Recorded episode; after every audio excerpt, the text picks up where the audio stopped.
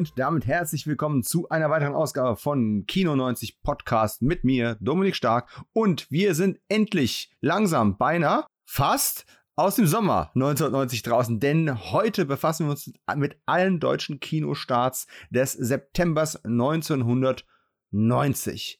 Ach, was war ja Sommer schön, aber es wird auch Zeit, langsam mal wieder die Jacken rauszuholen. Die Übergangsjacken, das gab's auch in den 90ern schon. Was es sonst noch in den 90ern gab und speziell natürlich im September 1990, das werden wir uns jetzt heute hier gleich erarbeiten. Und mit wir meine ich Huibu, das Schlossgespenst. Nein, der ist es nicht da. Ich habe natürlich einen Gast aus Fleisch und Blut, digital zugeschaltet aus dem fernen München. Ich weiß gar nicht, ob er mich überhaupt hören kann, aber das werden wir gleich verproben. Er ist ja sowas wie der, wie der jung gebliebene, ewig junge Peter Pan Almöni des deutschen Podcast-Geschehens. Zumindest in meiner Blase, in meinem Universum. Er hat mich vors Mikrofon genötigt und da sitze ich bis heute immer noch. Er ist der Florian, er ist der Wurfbaum, er ist, tja, der deutsche Tom Cruise vielleicht, oder zumindest sehr hart in der Nähe gepackt. Und das ist auch gut so, denn heute haben wir auch Tom Cruise im Gepäck, also ein Film von ihm. Und er hat sich ja auch nicht verändert. Demzufolge, lange Rede, kurzer Sinn, Florian. Willkommen und wie geht's dir? Ja, hallo Dominik. Erstmal vielen lieben Dank für die Einladung. Hallo liebe Hörerinnen und Hörer. Es ist eine Ehre, so begrüßt zu werden im Kino 90 Podcast. Ich bin ja 90er Kid und wow, mit Tom Cruise verglichen. Die meisten meinen, ich bin der deutsche Karl Dall. aber den gibt's ja schon. ja, aber ich bin ja nicht deine Frau. Ich, ich bin ja dein Freund. Ich, ich, darf dich, ich darf dich höflich Ja, danke. Jetzt hast du es relativiert, was du vorhin gesagt hast. Aber ich muss auch wieder geerdet werden. Da hast du schon recht. Es gehört zu den 90ern dazu. Ähm, ja. Aber, aber Florian, Millionen Hörer lieben dich. ja, es ganz so viele nicht, aber, aber es klingt gut. Ja, einige, ihr werdet mich ja wahrscheinlich kennen, der wohl Kino 90 äh, Podcast hört, hört vermutlich auch hin und wieder mal in den CET rein und äh, da sind ja Dominik und ich auch immer wieder unterwegs. Die OGs, wie das so schön heißt, ne? Zusammen mit Kevin Zindler, so die ersten drei Podcaster des, sprechen wir es doch nochmal aus, Cine Entertainment Talk Podcasts und natürlich habe ich das gerade komplett unterschlagen, weil ich davon ausgehe, wer mich kennt, kennt auch dich. Das ist irgendwie Grundvoraussetzung. Ähm, wenn das nicht so sein sollte, Leute, dann nehmt das hier aber mal als Anlass, dringend in den CET reinzuhören und und nicht zu vergessen, dass ich auch noch da bin, aber das kriegt ihr schon hin. Ähm, und das Thema Podcasts, äh, ich habe tatsächlich auch noch einen Shoutout vorbereitet für einen anderen Podcast, äh, mit dem wir beide gar nichts zu tun haben. Aber ich möchte den tatsächlich als, als diesen Shoutout als Startpunkt nehmen, ähm, dir eine Frage zu stellen, die ich dir noch nie gestellt habe. Und zwar bist du vielleicht auch nicht nur ein Kind der 90er, bist du auch ein sogenanntes Kassettenkind. Hast du früher Hörspiele gehört? Na klar, hat doch jeder, weil Videokassetten waren zu Beginn gar nicht erschwinglich erschwinglich. Also habe ich mir viele ja. Hörspiele, Hörspielkassetten von Kinofilmen auch gekauft. Zurück in Zukunft und so hatte ich auf Hörspielkassette und habe den ein oder anderen Film sogar auf Kassette aufgenommen vom Fernseher. Wow. ja, so flexibel mit, war ich. Mit den Originalsprechern aus dem Film. Yes, ja, kriminelle, kriminelle Energie, ja, sozusagen auch noch dazu. Und ja, klar, also John Sinclair, Edgar Wallace, äh, TKKG, die drei Fra äh, Fragezeichen Anführungszeichen alles äh, auch früher gekauft und gehört. Benjamin Blümchen, Pumuckl, ach scheiße. Ja gut, irgendwo muss man anfangen, ne? Die Kinder fangen heute an mit dem Feuerwehrmann Sam und der, der Paw Patrol und was es da alles oh, gibt. okay. Ähm, wir hatten damals den Benjamin, die Biene Meier gibt es heute noch im Reboot-Format. Heidi auch, ist übrigens immer noch total deprimierend. Ähm, und äh, ja, und dann kam natürlich die nächste Phase. Und ich finde es ja schon toll, dass du die beiden großen Franchise-Platzhirsche äh, von Europa angesprochen hast, ne? TKKG und drei Fragezeichen. Wenn du schätzt, ich vermute, du hast das alles nicht mehr so, oder? Das ist irgendwann alles weggekommen. Ja, alles irgendwo in welchen und Umzügen äh, ja, verschwunden. Leider, leider. Ja. Ja, eigentlich ein bisschen schade, aber wenn du raten müsstest, was hättest du mehr gehört? Oder hast du auch fünf Freunde gehabt? Also nicht, hatte so fünf Freunde. Hast du auch die Hörspielreihe? Fünf Freunde gehört. So viele Freunde hatte ich nicht. Also fünf. Keine Chance. Ich hatte meinen Videorekorder. ähm, Ja, doch, drei, drei Fragezeichen habe ich schon am meisten gehört, muss man sagen. Das war, ja. das war mir noch ein bisschen düsterer als TKKG, deswegen hat es mich irgendwie mehr angesprochen. Äh, TKKG habe ich aber auch stark gehört. Ich fand den, den Eingangssong irgendwie so, so schmissig, der hat mir sehr gut gefallen. Ja, ich, ähm, vom Verhältnis her muss man mal sagen, ich hatte, äh, habe ich in dem TKKG-Podcast, der die äh, von jetzt an gesehen vorletzte Folge, wir produzieren gerade mal ausnahmsweise ein bisschen im Vorfeld, aber äh, die vorletzte Folge, wo wir über den TKKG Kinofilm gesprochen haben, der Markus und ich, habe ich schon mal angesprochen. Ich hatte so einen Kassettenkoffer mit 30 Tapes drin. Und den hab, ich habe TKKG gehört, bis dieser Kassettenkoffer voll war. Und dann hatte ich ja keinen Platz mehr für die Kassetten und dann habe ich irgendwie aufgehört. Aber da war auch tatsächlich so die Alterszeitspanne. Ne? Man sagt ja so, TKKG äh, und auch theoretisch die Fragezeichen, sechs bis zwölf Jahren ist so die Zielgruppe.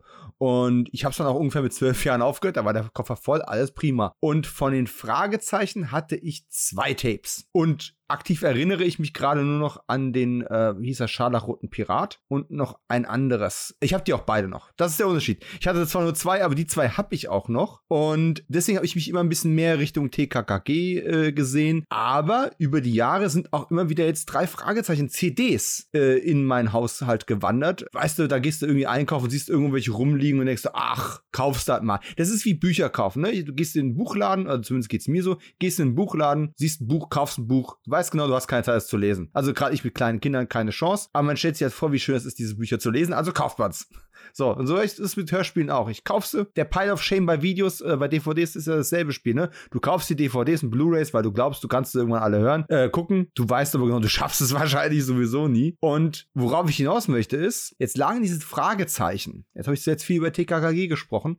Die drei Fragezeichen lagen also immer in meinem Keller rum oder standen. Und jetzt gibt es auf einmal einen drei Fragezeichen Podcast, der ist mir in den Social Medias neulich untergekommen. Wahrscheinlich gibt es noch mehr drei Fragezeichen Podcasts aber sind mir nicht bewusst gewesen. Also sorry, falls ich jetzt irgendjemanden ausgeschlossen habe, das war nicht Sinn und Zweck der Übung. Aber ich erwähne ihn jetzt mal, weil Hashimitenfürst, der Bobcast mit Andreas Fröhlich und Kai Schwind ist ein knaller Podcast. Der ist auch in Kooperation mit Europa entstanden. Es ist also sozusagen eine Hausmarke, wenn man das so will. Ja, also muss man sich darüber im Klaren sein, das ist natürlich sehr pro, also pro Hype alles klar, aber es ist ein, wer sich für Hörspiele interessiert, wer wie wir das früher gehört hat, unabhängig davon, dass ich eher ein TKKG-Kind gewesen bin, das ist der Wahnsinn, was die an Stories rausholen, was die an Produktionshistorie rausholen, was die äh, über die Sprecher zu erzählen haben und ganz ehrlich, TKKG, Fragezeichen, Freunde, da waren überall dieselben Gastgangster zu, zu Hause. Die sind von einer Reihe in die andere rüber gewechselt, ne? Haben vielleicht auch Block drei Folgen aufgenommen oder vier und da ist so viel Überschneidung.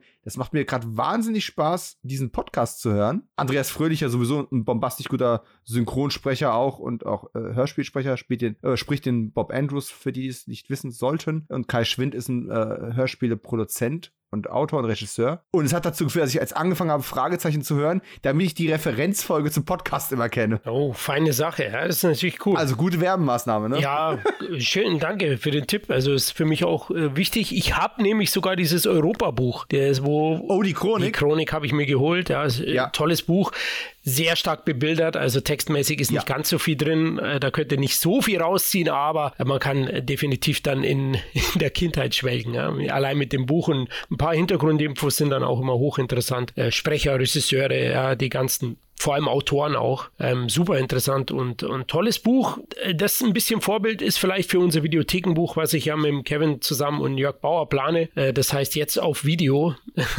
der Aufstieg und Fall der Videotheken.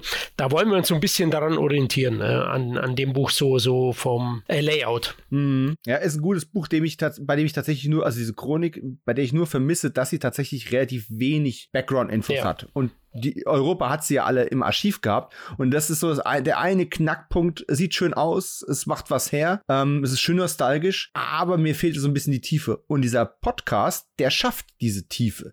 Die gucken teilweise in Originalskripte rein und warum Sprecher welche Sachen wie wo geändert haben und so weiter und so fort. Erste Folge ein bisschen länger, die geht ein bisschen über eine Stunde, die anderen sind also 30 bis 40 Minuten und gehen chronologisch durch die Hörspiele durch. Und die ersten 10 hatte ich sowieso im Regal stehen, also bin ich erstmal noch versorgt. Die sind erst bei Folge, ich glaube, 8 zum Zeitpunkt dieser Aufnahme hier. Also wer sich für Hörspiele interessiert und wer auch hier vielleicht ähm, den Kio 90 TKKG Podcast gehört hat vor zwei Folgen, wer nicht reinhören, der kann damit vielleicht auch seinen Spaß haben. Äh, das nur mal so als Ding. Weil ich finde dieses Phänomen Hörspiel tatsächlich faszinierend, weil, wie du schon gesagt hast, es ist ja auch viel Interaktion zwischen Film, Fernsehen und Hörspiel damals gewesen, ne? Bekanntes Beispiel, ne? Es gab Police Academy, die Cartoon-Serie oder auch die Turtles, die, die Ghostbusters. Das gab's alles auch auf MC. Alf. So, manche Sachen sind neu bearbeitet worden, manche Sachen sind einfach nur die Tonspuren halt verkürzt und, und umgeschnitten mit dem Sprecher ergänzt worden. Ich wusste zum Beispiel bis vor kurzem nicht, habe ich in einem Interview mit Heike Dine Körting, der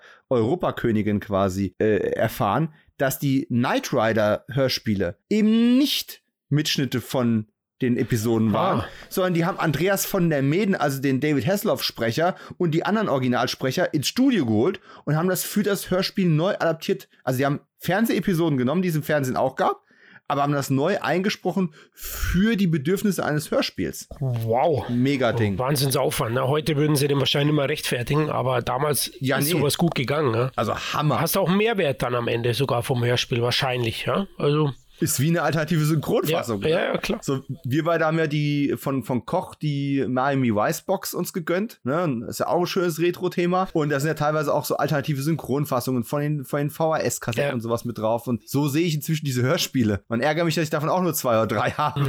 Ja, ja, du kannst doch einiges an Geld verlangen für die Dinger. Ne? Sind gar nicht mal so billig, wenn du vielleicht gesuchte Folgen äh, erwerben möchtest, jetzt im Nachhinein. Ich weiß natürlich. Aber ich, ich will sie ja nicht erwerben. Ich will sie höchstens bewerben, aber in der Sammlung behalten.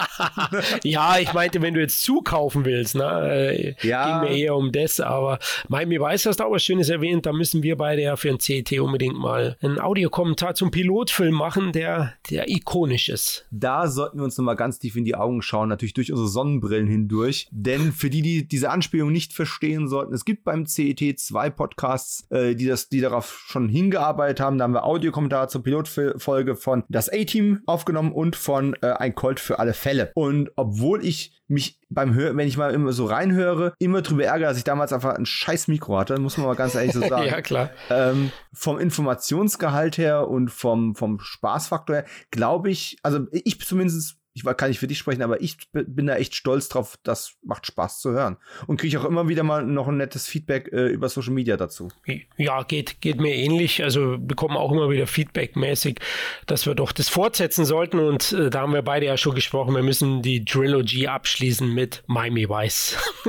ja, das, das geht nur so. Genau. Da, da gibt es keine zwei Meinungen, denke ich. Und äh, ja, da wir eine ganze Menge Filme vor uns haben heute und ich ja in bester Tradition von Kino 90 äh, den Monatsepisoden uns erstmal einnorden möchte. Und du bist jetzt eine Weile nicht mehr da gewesen. Das letzte Mal äh, Kinostarts Januar 1990. Ähm, wir haben damals auch über die Musikcharts gesprochen. Yeah. Und ich habe natürlich die Musikcharts vom September 1990 auch am Start. Sehr gut. So, zuletzt habe ich ja oft mit, mit Markus die äh, Monatsstarts alle besprochen und auch die Charts. Und da gab es viel Wiederholung. Mit dir, mein Lieber, ist das jetzt erstmal wieder alles neu. Ja, wie frische, junge, neue Liebe. Und ich habe mal so die Top 10 und noch so zwei, drei, äh, wie soll ich sagen, äh, lohnende Shoutouts, sagen wir es mal so. Arbeiten wir uns doch von unten nach vorne vor. Hm? Auf Platz 17 ist ein neuer Song, Blaze of Glory, John mhm. Bon Jovi. Schönes Ding, schönes Ding. Ich bin ja Bon Jovi-Fan, ja, ich bin ein Weichei, aber ich mag. Ach komm. ja, du, für, für manche ist es doch so. Ja, früher war es zumindest so, ne?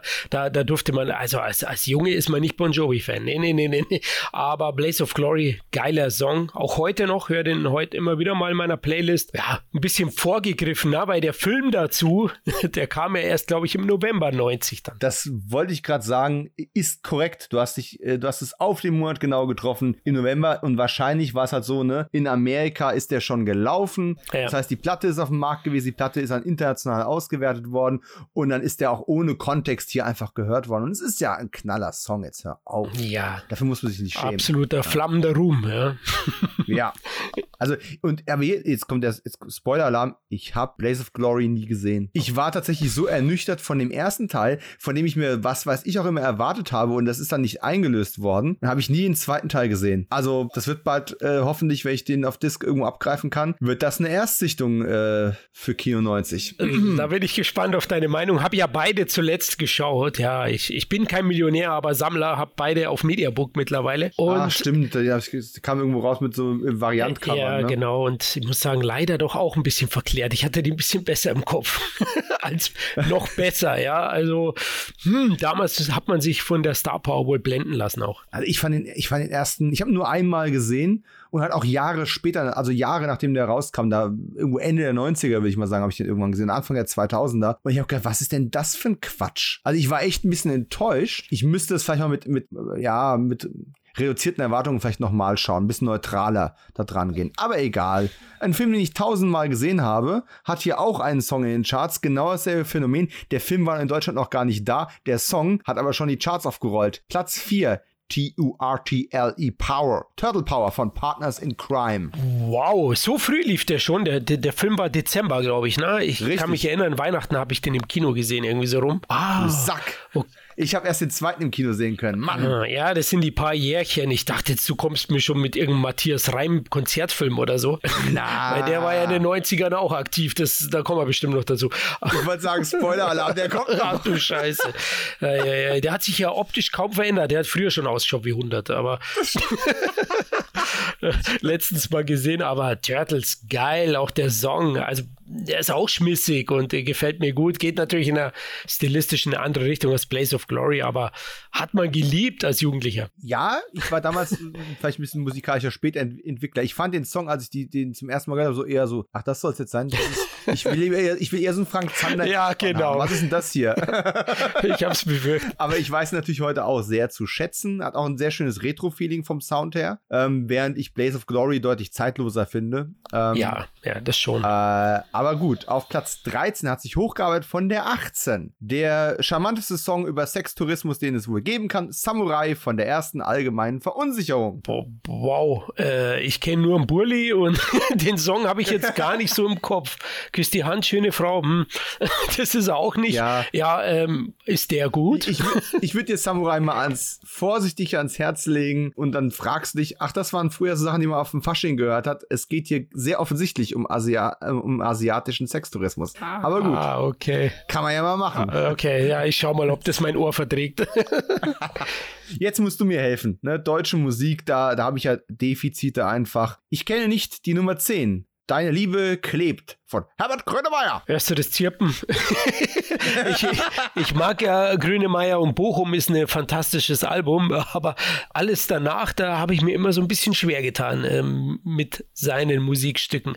Habe ich jetzt auch nicht im, im Kopf, im Liebe Ohr. Klebt ist auch so ein, ist auch so ein, ist ein, aber es ist ein interessanter Titel. Ich denke darüber schon eine ganze Weile nach. Ja, ja, die Texte sind ja immer gut. Also bei ihm, also Ja. inhaltlich liefert er schon, aber der Song, da war ich zu jung. Ich glaube, es war nicht meine Art Musik und ist mir jetzt auch nicht mehr irgendwie in den letzten 100 Jahren ins Ohr gekommen. Achtung, der Song ist nicht haften geblieben. Hm? Ja. Liebe Klebt. Naja, gut, okay.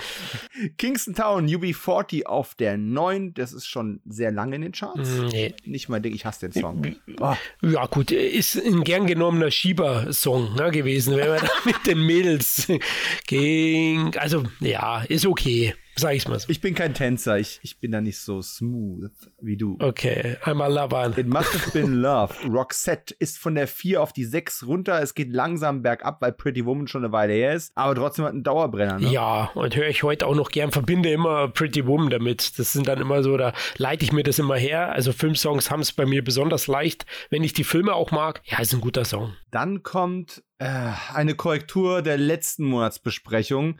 Close to You von Maxi Priest, wo ich immer gesagt habe, nee, kenne ich jetzt, sagt mir nix. Und der Markus dachte, hä, wirklich kennst du nicht? Einer meiner wunderbaren Hörer, der Basti, hat sich gemeldet, hat das Video verlinkt auf Social Media, hat kann doch nicht sein, dass der Stark das nicht kennt. Und natürlich, was soll ich sagen? Äh, Sebastian kennt mich besser, als ich mich selbst kenne. Natürlich kenne ich den Song. ich habe noch nie gewusst, von wem der ist. Und dass der so heißt und klar kenne ich den. Ist ein, ich will nicht sagen super Song, aber das ist tatsächlich einer, den ich immer noch gut hören kann. Der nervt mich nicht. Den habe ich nicht zu Tode gehört. Ja, kenne ich. Äh, gut zum Tanzen gewesen. Also da muss mich keiner aufklären. äh, Maxi Priest, ich war ja eher so, so ein Soul-Fan. Ich habe zwar schon alles gehört, aber äh, zu der Zeit habe ich, hab ich gern dann auch mal Rap, US-Rap gehört und, und auch Soul-Music und da passt der Song halt rein. Ja gut, Soul äh, kriegst du ja jetzt quasi deinen Wunsch erfüllt auf Platz Nummer 6. Verdammt, ich lieb dich. Matthias Reim. Von der 1 auf die 6 gestützt. Also, das ist jetzt so eine, so eine Mehrfachbesetzung. Wir haben auf der 6 äh, sowohl Massive Been Love als auch Close to You als auch Verdammt, ich lieb dich. Oh, immerhin. Hammer. Ich muss sagen, der, hat, der Song hat mich damals genervt irgendwann, weil der wurde ja tot gespielt. ja, also war der nicht 60 Wochen auf 1 oder äh, zumindest in den Charts, also der war ewig ja, in ja, den Charts und du hast nur gehofft, dass der endlich erlöst wird von den deutschen äh, Musikkäufen. ja, er war lange da. Aber tatsächlich hat es dazu geführt, dass es einer der frühen, ähm, in Anführungszeichen, Erwachsenen, also nicht Kinderlieder-Songs war, die ich tatsächlich auswendig konnte ob ich wollte oder nicht. ähm, so genannt, äh, sozusagen vergewaltigt worden, ja? oder, oder äh, missbraucht. quasi. Ja, genau. Ja, ja. Ähm, auf Platz 5, Ups Up von Snap. Nö, nö, da klingelt, nein. Oops, up, side your hand, irgendwie so. Ja, kenne ich, kenn ich schon noch. Snap auch gehört, gern gemocht. Konnte man halt nicht zu tanzen, wa? Ja, man konnte, halt, uh. Ja, glaube nicht, war jetzt auch nicht mein favorisierter Song.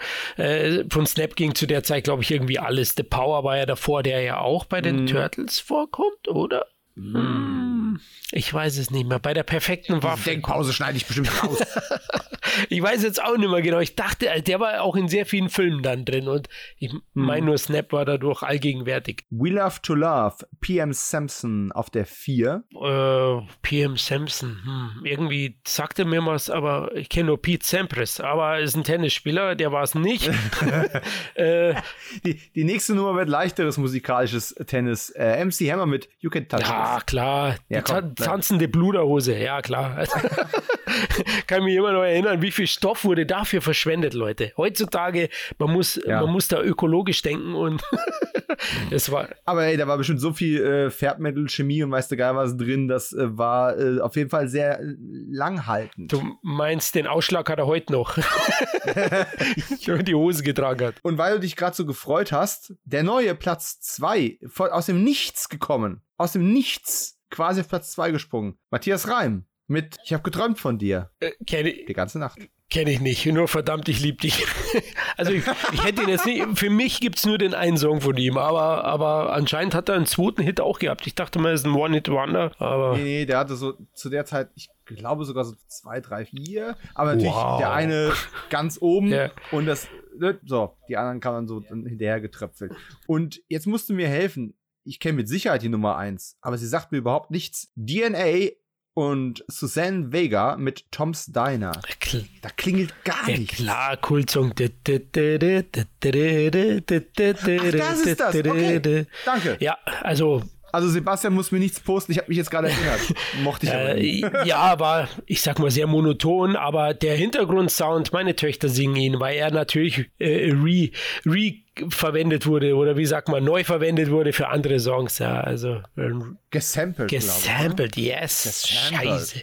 Ja, richtig, richtig, genau. Also äh, der Sound scheint auch heute noch zu funktionieren. Na, und wenn wir jetzt schon langsam richtig in das 90er-Feeling kommen und uns erinnern, was damals alles hip und up to date war, dann schauen wir nochmal kurz auf die wichtige Literatur dieser Zeit, auf die Playboy-Cover. Richtig, das, das amerikanische Playboy-Cover zierte Rosanna Arquette mit einem Nackt-Pictorial im Innenteil. Vorne hat sie eine, hat sie, glaube ich, eine Jeans und ein schickes T-Shirt getragen. Innen drin war es dann etwas freizügiger und angeblich ohne ihr vorheriges Wissen und auch ihre Einwilligung. Wie das funktionieren soll, ist mir ein Rätsel, aber gut. Rosanna Arquette. Interessant, da muss die Karriere schon ein bisschen nach unten gegangen sein, oder? Ähm, ja. Also, ich meine, sie kam ja, hat ja nochmal so, so, ein, so ein Wiederaufleben gehabt, so ab 94, Pulp Fiction ja. und sowas. Da kam sie ja nochmal wieder aber tatsächlich, ne, so auch so, so, ich möchte nicht sagen Nebenrollen, aber so Ensemblefilme wie ähm, Silverado war ja schon lange her. Dann kamen so ein paar anspruchsvollere Filme, von denen ich, glaube ich, nicht einen gesehen habe.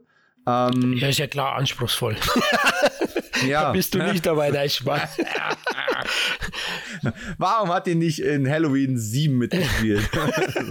Aber Rosanna Arquette, also ich habe sie schon immer gern gesehen. Ich habe sie auch gern angesehen. Aber ich habe sie nicht nackt gesehen. Also nicht in diesem Pictorial. Ich, ich hm. tatsächlich auch nicht. War aber immer eher Team Patricia Arquette. Ja. ja, ich mag Patricia auch, aber ich weiß nicht. Irgendwie, Rosanna ist schon. Ach, egal, sind beide gut. Die Arquettes die können schon irgendwas. Ja, ne? sind alle irgendwie doch sympathisch. Äh, Rosanna ist vielleicht, ja, wirkt ein bisschen braver, unschuldiger. Vielleicht. Hm? Oder Ey, hat sie die Rollen war, gehabt? Für mich war die immer kaputter als oh, Patricia. okay.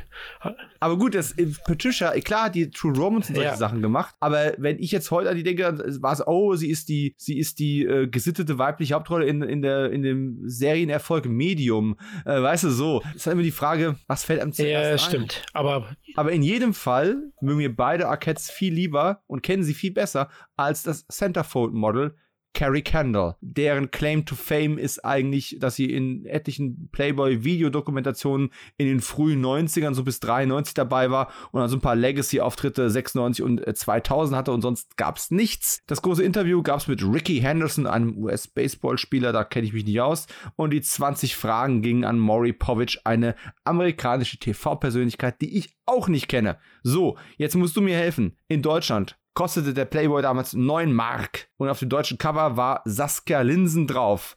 Eine 20-jährige Holländerin, die ein cooles Früchtchen sein soll, laut Produktbeschreibung.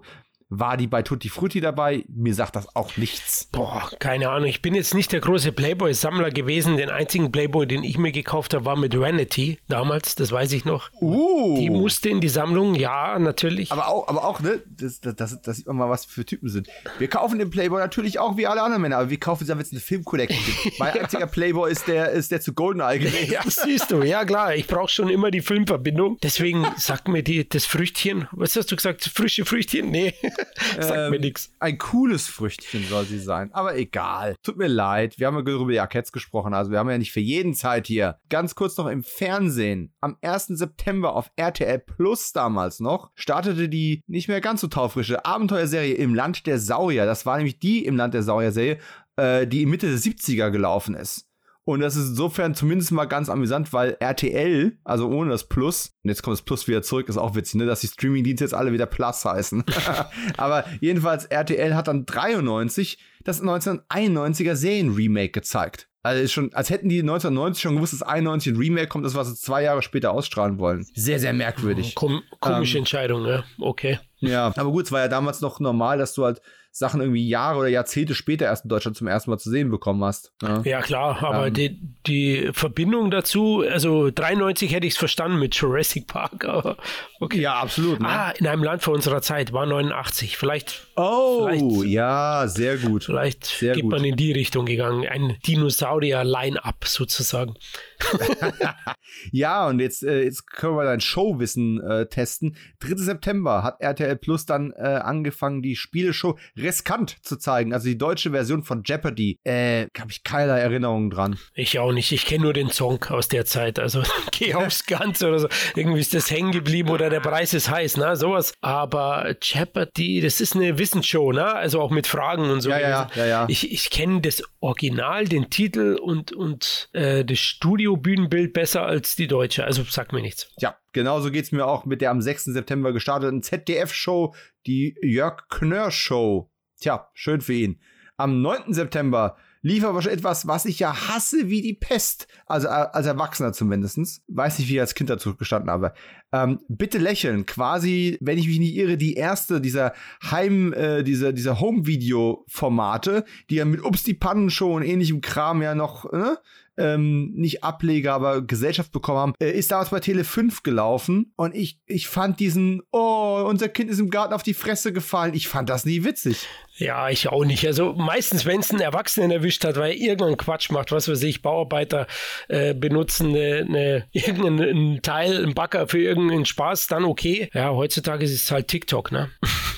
oh, ja. Da sieht, da sieht man mal, wie sich die Dinge wiederholen. Yeah. Ne? Es, wird, es gibt nichts Neues, es kommt uns nur neu vor, weil alter Wein in neuen Schläuchen irgendwo verkauft wird. Ja klar, da gibt es dann auch, die machen sich ja auch so einen Spaß, entweder irgendwie musiktechnisch oder ja, irgendein Gags. Happy Slapping, ja. so weit sind wir gesungen. Ähm, Die, die, jetzt hast du leider das Pech gehabt, ne? In der letzten Sendung konnte ich wenigstens mal eine, in Anführungszeichen, coole oder wichtige Serie vorstellen, die da gestartet ist. Das war ja der Pilotfilm von Baywatch, der im August gelaufen ist. Das Einzige, was ich jetzt hier im September zu bieten habe und finden konnte, ist äh, der ZDF-Start der neuen Hitserie. Wie gut, dass es Maria gibt, mit Tekla Carola Wied als Nonne. Ich erinnere mich daran, dass das lief. Ich glaube, das lief auch später mal noch auf Sat 1 irgendwo in der, in der, in der weiteren Verwertung oder irgend sowas aber natürlich nie gesehen. Es war auch der Versuch, irgendwie so eine Art, also gefühlt der deutsche Versuch, so einen, so einen deutschen Don Camillo oder irgendwo sowas aufzuziehen, ne? Weißt du, die, die lustigen und rüstigen Geistlichen irgendwo auf dem, auf dem Land. Ich weiß nicht. Ja. Das war die deutsche Vorstellung von Hitshows. Okay, nee, sag, habe ich auch nie geschaut und sag mir nicht wirklich was. Irgendwie ein Bild im Kopf von ihr, klar, aus irgendwelchen Trailern und äh, Fernsehhinweisen. Aber da nehme ich doch lieber Don Matteo mit äh, Terence Hill. Oh, auch, auch ein schöner, auch ein schöner. Aber komm, wir haben über die Popkultur gesprochen, über die Musik. Wird halt so ins Kino gehen. Da, wo es damals zwar auch nicht groß klimatisiert war, aber wo man halt einfach das große Abenteuer für den damals noch vergleichsweise kleinen Preis bekommen hat. Richtig? Ja, es war günstiger. Ich war schon aktiv, sehr aktiv im Kino zu dem Zeitpunkt. Also, das war so die erste Zeit 90er, wo ich jede Woche fast im Kino war, wenn ich alt genug war für die Filme, die gestartet sind und mich interessiert haben. Ja, September ist ja immer so ein bisschen im Zeichen des US-Sommer-Blockbuster-Kinos. In Deutschland wurden die Filme ja dann eher nach hinten gezogen in Richtung Herbst, weil hier mehr Besucherzahlen sind. Wir sind ja vom Verhalten etwas anders als die US-Kinogänger, die, die gehen in die Kinos, um sich abzukühlen im Sommer. Bei uns geht man eher nicht ins Kino, wenn die Sonne scheint. Also wir beide schon. Wir müssen auf unsere Haut aufpassen, aber andere pflanzen sich dann einfach in. Ja, in unserem Sonne. Alter, ne? Sonne ist nicht gut für die Haut und so.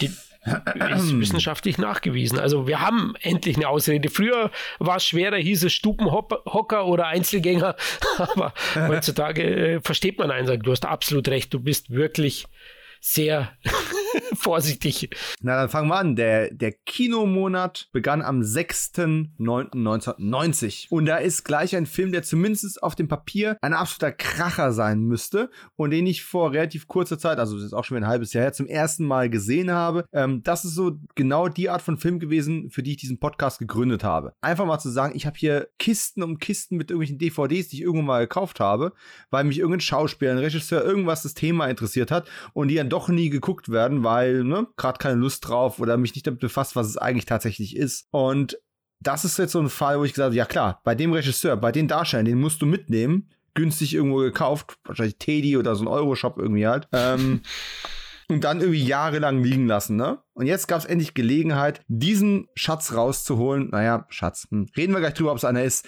Aber ich bin ja durchaus ein Fan von Sidney Lumet. Und ähm, jeder Filmemacher liest eigentlich wenn er was auf sich hält, auch heute noch sein Buch ähm, Making Movies oder Filme machen. Auch wenn natürlich die Methoden und die Zeitpläne und was da also drinsteht in dem Buch inzwischen sehr äh, in die Jahre gekommen ist, sind da einfach so viele Denkansätze und, und, und Anregungen und Grundeinstellungen drin, die man sich eigentlich auch heute noch selbst im Low-Budget-Kino und sowas immer mal zu Herzen nehmen sollte.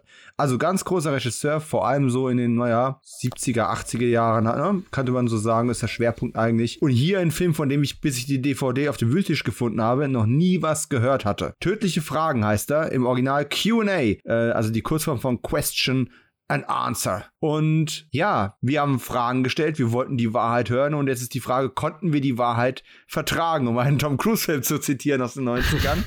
Ähm, Sidney Lumet hat ihn rausgebracht, ist ein amerikanischer Film von 1990 in den Hauptrollen Armand Asante, Nick Nolte, Timothy Hutton, ähm, Ruben, Bl ähm, nee, doch, Ruben Blades war auch mit dabei, oder? Ich meine, ist auch egal. In jedem Fall top Besetzung. Es ist ein realistischer Thriller über Rassismus und Korruption in Polizei- und Jurist Justizkreisen, wie uns das Backcover wissen lässt. Oder die Cinema, kurz gesagt, böser Polizeifilm.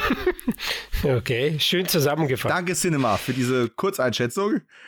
Es gab ihn auf DVD, ich glaube, die kriegst du so gut wie gar nicht mehr. Es gibt eine Blu-ray davon inzwischen und ich glaube, er ist auch im VOD-Sektor äh, zu bekommen. Also gucken kann man den, wenn man ihn sucht und findet. Aber jetzt ist meine Frage, du kennst den, glaube ich, auch, oder? Ja, kenne ich. Habe ich äh, aber nicht im Kino gesehen, sondern auf Video. War eben so nicht alt genug, glaube FSK 16 damals gewesen. Ja, ist er. Genau, also im Kino nicht gesehen und ich mag den. Ich, ich bin ja generell Lumet-Fan, der ja durchaus oft Filme gemacht hat über die New Yorker Polizei und Rassismus und Korruption. Ja. Ich erinnere nur 70er Serpico mit Al Pacino oder Prince of the City von 81.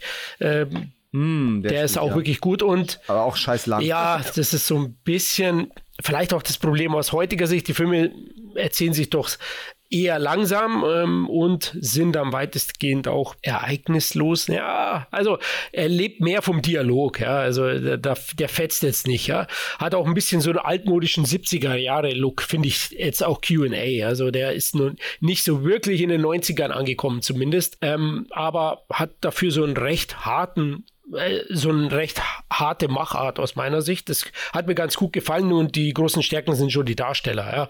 Also äh, Asante wurde ja sogar für den Golden Globe nominiert als bester Nebendarsteller für den Film. Immerhin. Also das ist nicht schlecht. Basieren tut die Geschichte auf den gleichnamigen Roman von Edwin Torres von 1976. Ja, man sieht also eigentlich schon wieder eine 70er Jahre Geschichte. Ähm, trotzdem so von den drei genannten von Lumet und der New Yorker Polizei ist das sicherlich der Schwächste, würde ich sagen, der am wenigsten wiederschaubare. Ähm, mag den aber durchaus, würden aber nicht bedenkenlos jedem empfehlen. Ja, das ist eine sehr, sehr gute ähm, Einschätzung, die ich komplett teile. Es ist ein sehr kalter Film ein Stück weit. Er wirkt sehr kühl, sehr distanziert, sehr analytisch, sehr dokumentarisch. Er hat eine Laufzeit von 127 Minuten, also knapp über zwei Stunden. Und heutzutage würdest du das entweder noch mit drei Actionsequenzen rechtfertigen, die ja. du noch künstlich mit einbaust, oder du würdest ihn na, 20 bis 30 Minuten runterkürzen. Ähm, was schade für die Darsteller ist, weil die machen alle einen guten Job. Die Inszenierung ist über jeden Zweifel haben. Ich bin auch sicher, dass die Drehbuchadaption, die Lumet gemacht hat, weil der hat es selbst auch geschrieben, dass die ebenfalls jedenfalls sehr adäquat ist. Aber tatsächlich, wir haben die korrupte Systemstory jetzt schon oft genug gehört inzwischen. Das hat ein Problem, dass wir diesem Thema nicht mehr, diesem, diesem polizeikritischen Thema nicht mehr ähm, jungfräulich gegenüberstehen. Heutzutage ist ja sogar schick, der Polizei nicht zu trauen und Polizeigewalt darf nicht sein und alles Mögliche.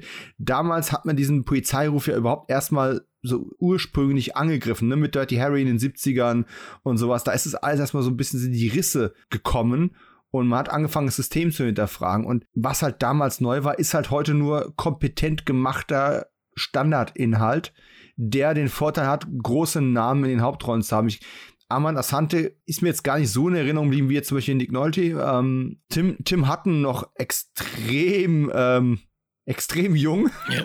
Also ich, ich war ja irgendwie, keine Ahnung, ich habe mich, ich hab mich so an den, an den Hutton gewöhnt, so irgendwo zwischen ähm, Leverage und Beautiful Girls, was ja nur ein paar Jahre später war, aber trotzdem, da ist schon nochmal ein Schub gekommen, da ist nochmal Babyspeck weggekommen. Und äh, mein Problem ist auch, ich habe äh, tödliche Fragen gesehen nach einem kompletten Rewatch von allen sieben Staffeln von The Shield, wo halt dieses ja. Thema äh, Verwaltungsapparat, Justiz, korrupte Cops und sowas ja wirklich in Perfektion durchexerziert worden ist. Mit Sicherheit ein guter Film. Wer mir ihn nicht gesehen hat, und hat man andere vergleichbare Filme aus diesem Subgenre gesehen, hat man aber auch inhaltlich jetzt nicht so viel verpasst. Highlight für mich vielleicht so die, der große Ausbruch von, von, von Nick Nolte. Der war schon saustark. Und der ist ja, der ist ja, da, da, da hat mir irgendwann gesagt, so jetzt scheiß drauf. Ne Overacting gibt's jetzt hier keins. der ist ja wirklich, und ist es ja auch eine, ist ja auch ein Schrank, der Typ. Ja, schwierig. Also kein toller, fluffiger, schnell laufender Unterhaltungsfilm. Das nicht, aber ein gut gemachter Crime-Drama-Streifen. Ja, ist immer konform. Also ich würde auch eher sagen, eher nüchterner Film. Ja? Also auch so mein Eindruck war eher nüchtern. Ich fand das, ich fand den schon ganz gut. Also du sagst ja, äh, Nick Nolte und das ist eher Schauspielkino und lebt nicht von irgendwelchen Schauwerten oder irgendwelchen äh, schmissigen Kamerafahrten, sondern das ist eher nüchtern und ich würde vielleicht sagen authentisch gefilmt und äh, Besuch, besuchertechnisch war es auch kein großer Erfolg. Ich habe mal nachgeschaut, in Deutschland waren es dann 59.000 Zuschauer, also es war nicht wirklich viel. Also eher sehr wenig und in Amerika hat er 11,2 Millionen eingespielt, wenigstens zweistellig, aber also ein Erfolg war der Film nicht. Ja. Er ist aber in den Karrieren der Beteiligten hat es ja nicht geschadet. Nein, zum Glück. das nicht. und wohlgemerkt, nochmal zur Sicherheit, auch den Film zu gucken schadet definitiv nicht. Man muss halt nur wissen, was man bekommt. Und ich bin froh, den jetzt gesehen, abgehakt zu haben. Ob ich die DVD nur neben Filme machen ins Regal stelle oder nochmal gucke, steht auf einem anderen Platz. Ja, überleg's dir. Also, äh, wer weiß, vielleicht später weiß man ihn nochmal zu schätzen, äh, wenn man da eine Retrospektive dieser, dieser polizeikritischen Filme macht. Hm, mit Sicherheit. Und wir nehmen ja an einem Wochenendmorgen auf. Naja, inzwischen ist es schon Mittag. Ich hatte kein Frühstück. Deswegen reden wir jetzt mal über American Diner. Puh. Ja, schwache Überleitung, ich gebe es zu. Bisschen gekünstelt. American Diner, ich verstehe bis heute nicht so ganz. Ich habe es aber x Quellen verifiziert. Der muss wohl 1990 am 6.9. hier im Kino gelaufen sein. Zumindest limitiert. Ist aber eigentlich schon von 1982. Ähm, eine amerikanische Produktion von Barry Levinson. Ist eine Komödie, die in den 50er Jahren äh, angesiedelt ist und äh, Blu-ray und ist wohl, aus, ist wohl out of print und äh, es gibt aber VOD. Und der einzige Grund, sich diesen Film anzuschauen, aus meiner Sicht eigentlich die Besetzung. Steve Gutenberg, Daniel Stern, Mickey Rourke, Kevin Bacon, Alan Barkin, Paul Reiser und das nur die bekanntesten. Einfach irre. Aber ja, 50er, also 50er Jahre Komödien oder Komödien im Stil der 50er Jahre sind jetzt nicht gerade mein Lieblingssujet. Deswegen American Diner ja, ich, ich finde ihn sicherlich ein bisschen besser wie du, glaube ich. Ich habe es auch nur wegen den Darstellern gewagt, den Film zu schauen. Der ist ja von 82, wie du erwähnt hast. Weiß nicht, warum es acht Jahre gedauert hat. Klar, die Stars waren 82 alle noch keine Stars. Also äh, Mickey Rourke, Steve Guttenberg war noch nicht bei der Police Academy. Kevin Bacon wurde höchstens von Jason angegriffen zuvor und Daniel Stern war auch noch weit weg von Kevin. Aber äh, aus heutiger Sicht oder aus den 90ern dann, doch nam namhafter als man denkt. Und ja, der Film ist, ja, das. Äh, ihm fehlt am Drive, ich sag's mal so. Es ist so eine Coming-of-Age-Dramödie, ist, ist mir dann ein bisschen zu träge inszeniert, hat kleinere Längen und lebt am Ende von der Besetzung, von den Dialogen, die ganz gut sind und ist schon insgesamt ein stimmungsvolles Lokal- und Zeitkolorit. Also wenn man mal in die 50er eintauchen will, das ist eben bei dir jetzt schon das K.O.-Kriterium, wo du sagst, hm, interessiert mich jetzt nicht so, ähm, aber der Regisseur und Drehbuchautor ist noch interessant, Barry Levinson, der wurde sogar Oscar nominiert für das beste Originaldrehbuch mhm. damals. Immerhin, in Deutschland gibt es ja nun nicht einmal irgendwelche Besucherzahlen, so niedrig waren die wohl. ja, auch der nächste Film auf der Liste ist schwierig, weil aktuell nicht mehr verfügbar. Äh, gibt keine, keine Physical Medias dazu, es gibt keinen Streamingdienst, den ich gefunden hätte jetzt. Ähm, die Rede ist von Stella, heißt im Original auch Stella. ähm, ein 1990er Film von John Erman mit Betty Midler und John Goodman. Es ist ein Drama, ja, ähm, obwohl sie auf dem Cover am Lächeln sind. Ähm, ja, ja, keine Besucherzahlen, die mir bekannt wären, keine nachträgliche Auswertung mehr, ist vielleicht mal im Fernsehen gelaufen. Gehen wir mal schnell drüber hinweg zu einem anderen Film, den ich nicht kenne. ähm, Weiße Hochzeit. Äh, ein französischer Film von 1989 von Jean-Claude Brissot. Äh, den gab es mal auf DVD, die aber out of print ist. Wie gesagt, das ist immer nur Momentaufnahmen, logischerweise. Ne? Kann morgen eine Ankündigung kommen, dass der wieder erscheint ein Milieudrama mit Vanessa Paradis. Und da wir uns jetzt gerade dauernd den Ehekrach von Johnny Depp und äh, Amber Heard reinziehen müssen in den Medien, dachte ich, kleiner Shoutout zu Vanessa Paradis, dem äh, ersten Spusi vom äh, Depp, äh, der mir so untergekommen ist. Stimmt, ja. Ich dachte jetzt schon, wo du den Regisseur erwähnt hast, du kommst auf Jean-Claude Van Damme und überrascht mich. Aber okay. Nein, äh, den Spagat hätte ich jetzt nicht Ja, sehr gut. Ja, gut, ich glaube, das wäre auch eine Beule geworden. der Film habe aber ich habe die Weiße Hochzeit auch nicht gesehen, sorry, also der ist an mir vorbeigegangen. Ich, ich kenne zumindest einen meiner Hörer, der eine Beule bekommen hat. Beim nächsten Film auf der Liste, Meine Nächte sind schöner als deine Tage. Und ich muss sagen, der, der, der Titel hat mich immer gereizt, aber naja, französisches erotisches Drama von 1989 ähm, hat mir jetzt auch Sophie Masson nicht schmackhaft gemacht, obwohl natürlich man jetzt sagen könnte, ja komm, Du bist doch dann damals in die Pubertät gekommen, hast dir nicht mal wenigstens im Fernsehen geschaut, gibt eine Menge nackte Haut in dem Streifen. Ähm, nee, aber habe ich tatsächlich nie gesehen. Aber wie gesagt, ich finde den Titel toll und ja, Gott, ich würde mir den auch nochmal anschauen. Aber es gab es mit auf VHS, DVD, Blu-ray, alles out of print. VOD gibt es gerade auch nicht. Also bis jetzt nicht irgendwo eine Neuauflage erscheint, sind ähm, meine Tage wohl schlechter als ihre Nächte? Keine Ahnung. Vermutlich. Also auch nicht gesehen. Äh, Sophie Massot war schon ein kleiner Crush von mir früher. Die fand ich schon sehr süß in Laboom. Aber. Ja, dann hast du aber was verpasst hier. Zumindest nach Aussage meiner. Ja, gut, Hörer. ich habe davor schon Abstieg zur Hölle gesehen mit ähm, Claude Bresson, glaube ich, hieß der Partner an ihrer Seite. Da hat man schon ja ihre körperlichen Vorzüge das erste Mal auch richtig gesehen. Naja, reden wir einfach über Leute, die Stars in unserem Universum gewesen sind und die so große Stars waren, dass der Trailer nicht damit beginnt, um was es geht oder was los ist oder Exposition bringt oder sonst irgendwas, sondern einfach sagt, Mel Gibson und Goldie Horn sind zurück im Kino und das wollt ihr doch sehen. Oder die Rede ist nämlich vom letzten Kinostart am 6.9. Ein Vogel auf dem Drahtseil Bird on a Wire von John Badham. Mit, naja, Mel Gibson und Goldie Horn. Und mit ein paar anderen Typen, ähm, die wir natürlich nicht verschweigen wollen. Gleich in der ersten Szene breitet er seine Arme gebieterisch aus, äh, David Carradine, und verschwindet dann für ziemlich lange Zeit in dem Film ziemlich. Ähm, und Bill Duke sind da Antagonisten zusammen mit Steven Tobolowski. Und äh, ich habe den damals, kleine Vorbemerkung, habe den damals im Fernsehen gesehen und ich teilte die Meinung eines Fernsehzeitungen-Kritikers, dass das permanente Geschrei von Goldie Horn quasi nicht zu ertragen ist und den Film definitiv ein paar Sterne kostet. Und die, die erneute Sichtung jetzt mit äh, DVD, also ich habe den wirklich lange nicht mehr vor mir gehabt und jetzt war es endlich mal wieder Zeit. Ich hatte die DVD schon ewig hier rumliegen. Ich verspreche dir, das hat es nicht besser gemacht. Also die DVD-Qualität ist ja nur so lala, ne? Ist von, von brillantem Bild weit entfernt aber die Tatsache, wie viele Stuntmen man da äh, ausdeuten kann und wie viel da rumgekrischen wird, huiuiuiui, das nimmt der Sache ziemlich viel Schwung. Aber Aussage meiner Frau, Mensch, diese Goldie Horn, von der ich noch nie was gehört habe, in Klammern dazu gesagt, die ist aber hübsch. Habe ich nie so empfunden, ganz ehrlich. Damals nicht wie heute. Aber. Äh, bring mich mal auf den Geschmack von Ein Vogel auf dem Drahtseil. Oh, auf den Geschmack. Also ich mag ihn schon sehr. Ist vielleicht ein bisschen nostalgisch verklärt, weil ich den auch im Kino gesehen habe. Damals groß amüsiert in jungen Jahren. Man sieht nur die beiden Darsteller. Der Film steht ja auch für das klassische Star-Kino der 80er und 90er Jahre, ja.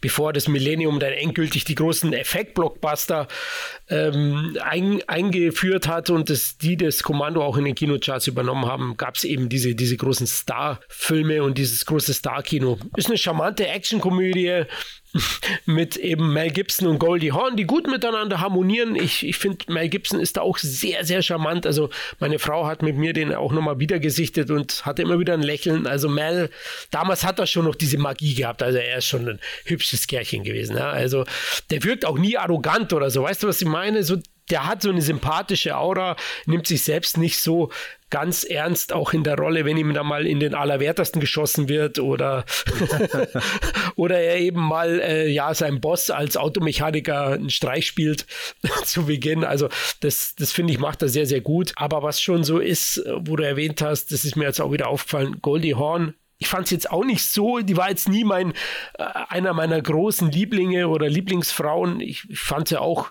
sympathisch zumindest, aber hier nervt sie schon ein bisschen. Also vor allem beim, bei den Verfolgungsjagden, was die zusammengreischt, äh, ja, da, da musste eine Trommelfellkontrolle danach machen. Und das Argument kann nicht sein, ja, aber es ist doch realistisch, wenn jemand jetzt kein Polizist oder sowas ist, sondern äh, jemand ein Soldat, ne, da muss man doch irgendwie so reagieren. Ja, es mag ja sein, aber Filmrealität ist nicht Realität. Und wenn du halt in der, in der Endlosschleife jemanden schreien lässt, muss man sich halt schon ja. die Frage stellen, ist das noch charmant, ist das witzig, weckt das Sympathien oder geht's dir einfach auf den Sack? Und ähm, bei mir ist Sackalarm gewesen an der Stelle, muss man ganz klar sagen. Ich habe leider, ich hatte es dir im Vorgespräch ja schon äh, gestanden, ich hatte mir zu dem Film, weil ich ihn kurz vor Podcastaufnahme nochmal jetzt gesehen habe, ähm, ich hatte mir ein paar Notizen dazu gemacht und habe leider die, die erste Hälfte meiner Notizen verloren. Schade. Trotzdem möchte ich auf ein paar Dinge, die mir jetzt beim, äh, beim zweiten Akt, beim zweiten, bei der zweiten Hälfte aufgefallen sind, doch noch mal kurz ansprechen, dass David Carradine und Bill Duke den Film eröffnen und diese große Bedrohung sind, aber in weiten Teilen des Films eigentlich gar keine Rolle spielen. Und selbst wenn sie dann die Verfolgung aufnehmen, sind die meistens zu zweit im Bild, irgendwo hinten im Hintergrund oder in einem Mastershot irgendwo mit drin. Erst im Showdown bei der Action gibt es dann ein paar Close noch, ne, dass man mal irgendwo ein bisschen an die Figuren rankommt. Du erfährst nichts über die und auch andere Sachen, wenn einfach behauptet, ne, Steven Tobolowski sagt am Ende, ey, übrigens, ich hatte, ich hatte komplett vergessen, es gibt einen kurzen Faustkampf zwischen Steven Tobolowski, der sich später von Steven Seagal noch umbringen lässt, ähm, in Glimmerman. ähm, und Mel Gibson. Ich dachte nicht, dass ich sowas jemals sehen würde. Aber er sagte auch, ja, für hier David Carradines Charakter ist es was Persönliches, der muss dich persönlich umbringen. Oh, come on, das ist überhaupt nicht, das, das wird überhaupt nicht wirklich rübergebracht. Es ist kein Menschen, ja, der hat ihn in den Knast gebracht, das kommt nicht rüber. Der Caroline kommt in weltbester Laune am Anfang da rausspaziert. Das ist alles so, ich weiß auch nicht. Da wird, wird viel hingestellt, aber man hat auch so das Gefühl, oder ich hatte das Gefühl, dass man sich sehr schon auch Richtung Bond orientiert. Nach dem Motto, ja, der Bond ist halt auch mit seiner Autoverfolgungsjagd eine, eine Kampfszene, ein, ne? Man hat so eine Checkliste. Und hier hat man auch, ja, die müssen auf dem Motorrad was machen, die müssen was mit dem Auto machen, die müssen was mit dem Flugzeug machen. Ne? Es sind so wirklich so alle Sachen, es fehlt gerade auch irgendwie auf den Skateboards irgendwie eine Kampfszene. Ist irgendwie so alles drin, aber halt auch so gewollte Set-Pieces ein bisschen. Was ich sehr witzig fand, Thema Caradine, ist, äh, wenn die Gangster da am, am Telefonieren sind und ihren Kollegen dann über Laut, war über Lautsprecher zugeschaltet, ich weiß es gerade gar nicht mehr. Ne? Und der andere sagt, ja, aber ich bin der Boss und bla, ihr müsst auf, auf mich hören. Und Caradine diese, nennen wir es mal, hobelnde Bewegung macht, um, sich, um sich über seinen Kollegen da lustig zu machen. Das ist mir in Erinnerung geblieben, genauso wie Goldies Geschrei. Das fand ich damals sehr, sehr witzig. Und anders als du, ich kauf die Beziehung von den beiden nicht so wirklich. Also ja, die sind witzig und die und die Flirt, das der der flirtige Teil, der funktioniert, aber der Film will ja verschiedene Stimmungen bedienen und dann sind so Momente auch so gegen Ende so, ja Mel, pass auf dich auf, ich könnte dich nicht nochmal verlieren, was komplett überhaupt keine Sekunde irgendwie glaubwürdig ist. Null. Weder von der Art, wie es geschrieben ist, noch wie es performt ist. Es ist einfach so, ich weiß nicht. Also der, der Comedy und der Screw, also der Screwball Comedy und Love Interest Teil dieser, dieser Story funktioniert für mich viel besser als der Drama Teil. Ne? Auch am Anfang, wenn sie dann, ja, aber du bist es doch. Nein, ich bin's nicht. Aber du siehst genauso aus wie damals. Ja, das mag sein. Und ach, ich hab dich so vermisst, aber dann doch ein anderer. Es kommt alles nicht richtig rüber. Und auch ihr Ehemann, ne? Merkst du es, bis zu einem gewissen Punkt ist er im Film, spielt er, spielt er gar keine Rolle mehr. Weder wird er umgebracht, noch abserviert, noch sonst irgendwas. Am Ende ist einfach völlig klar, Goldie und Mel werden zusammen in den Sonnenuntergang segeln. Fertig, ne? Wird einfach ignoriert. Das war mir irgendwie, das sind so harte Kritikpunkte jetzt von mir mal. Ja, es sind wirklich sehr harte. Kann ich teilweise nachvollziehen. Ich finde schon auch die Kuppelbeziehung zwischen den beiden, so sehe ich sie auch, funktioniert viel besser. Gebe ich dir recht. Also es sprühen jetzt nicht so die Funken äh, in Richtung Liebesbeziehung zwischen, zwischen Goldie Hawn und Mel Gibson, aber die Kuppelbeziehung, die ja wichtig ist für die Action-Comedy äh, oder die Action-Ansätze des Films und da, da funktioniert er sehr, sehr gut. Ähm, das andere ist klar, äh, die beiden Caradine und Duke, erstmal oberstes Schurkenregal. Ja. Allein wenn ich die beiden sehe, ist schon mal ein Punkt mehr. Äh, egal, was die Jungs machen. Ja. Ähm, die, die haben einfach auch eine, eine tolle Ausstrahlung. Und Caradine zeigt ja zu Beginn gleich mal der Justiz den Mittelfinger nach der Entlassung. Alles ein bisschen drüber. Ja, erinnert mich mehr als an, an, an den Indianer aus Predator als an mit seinen langen Haaren.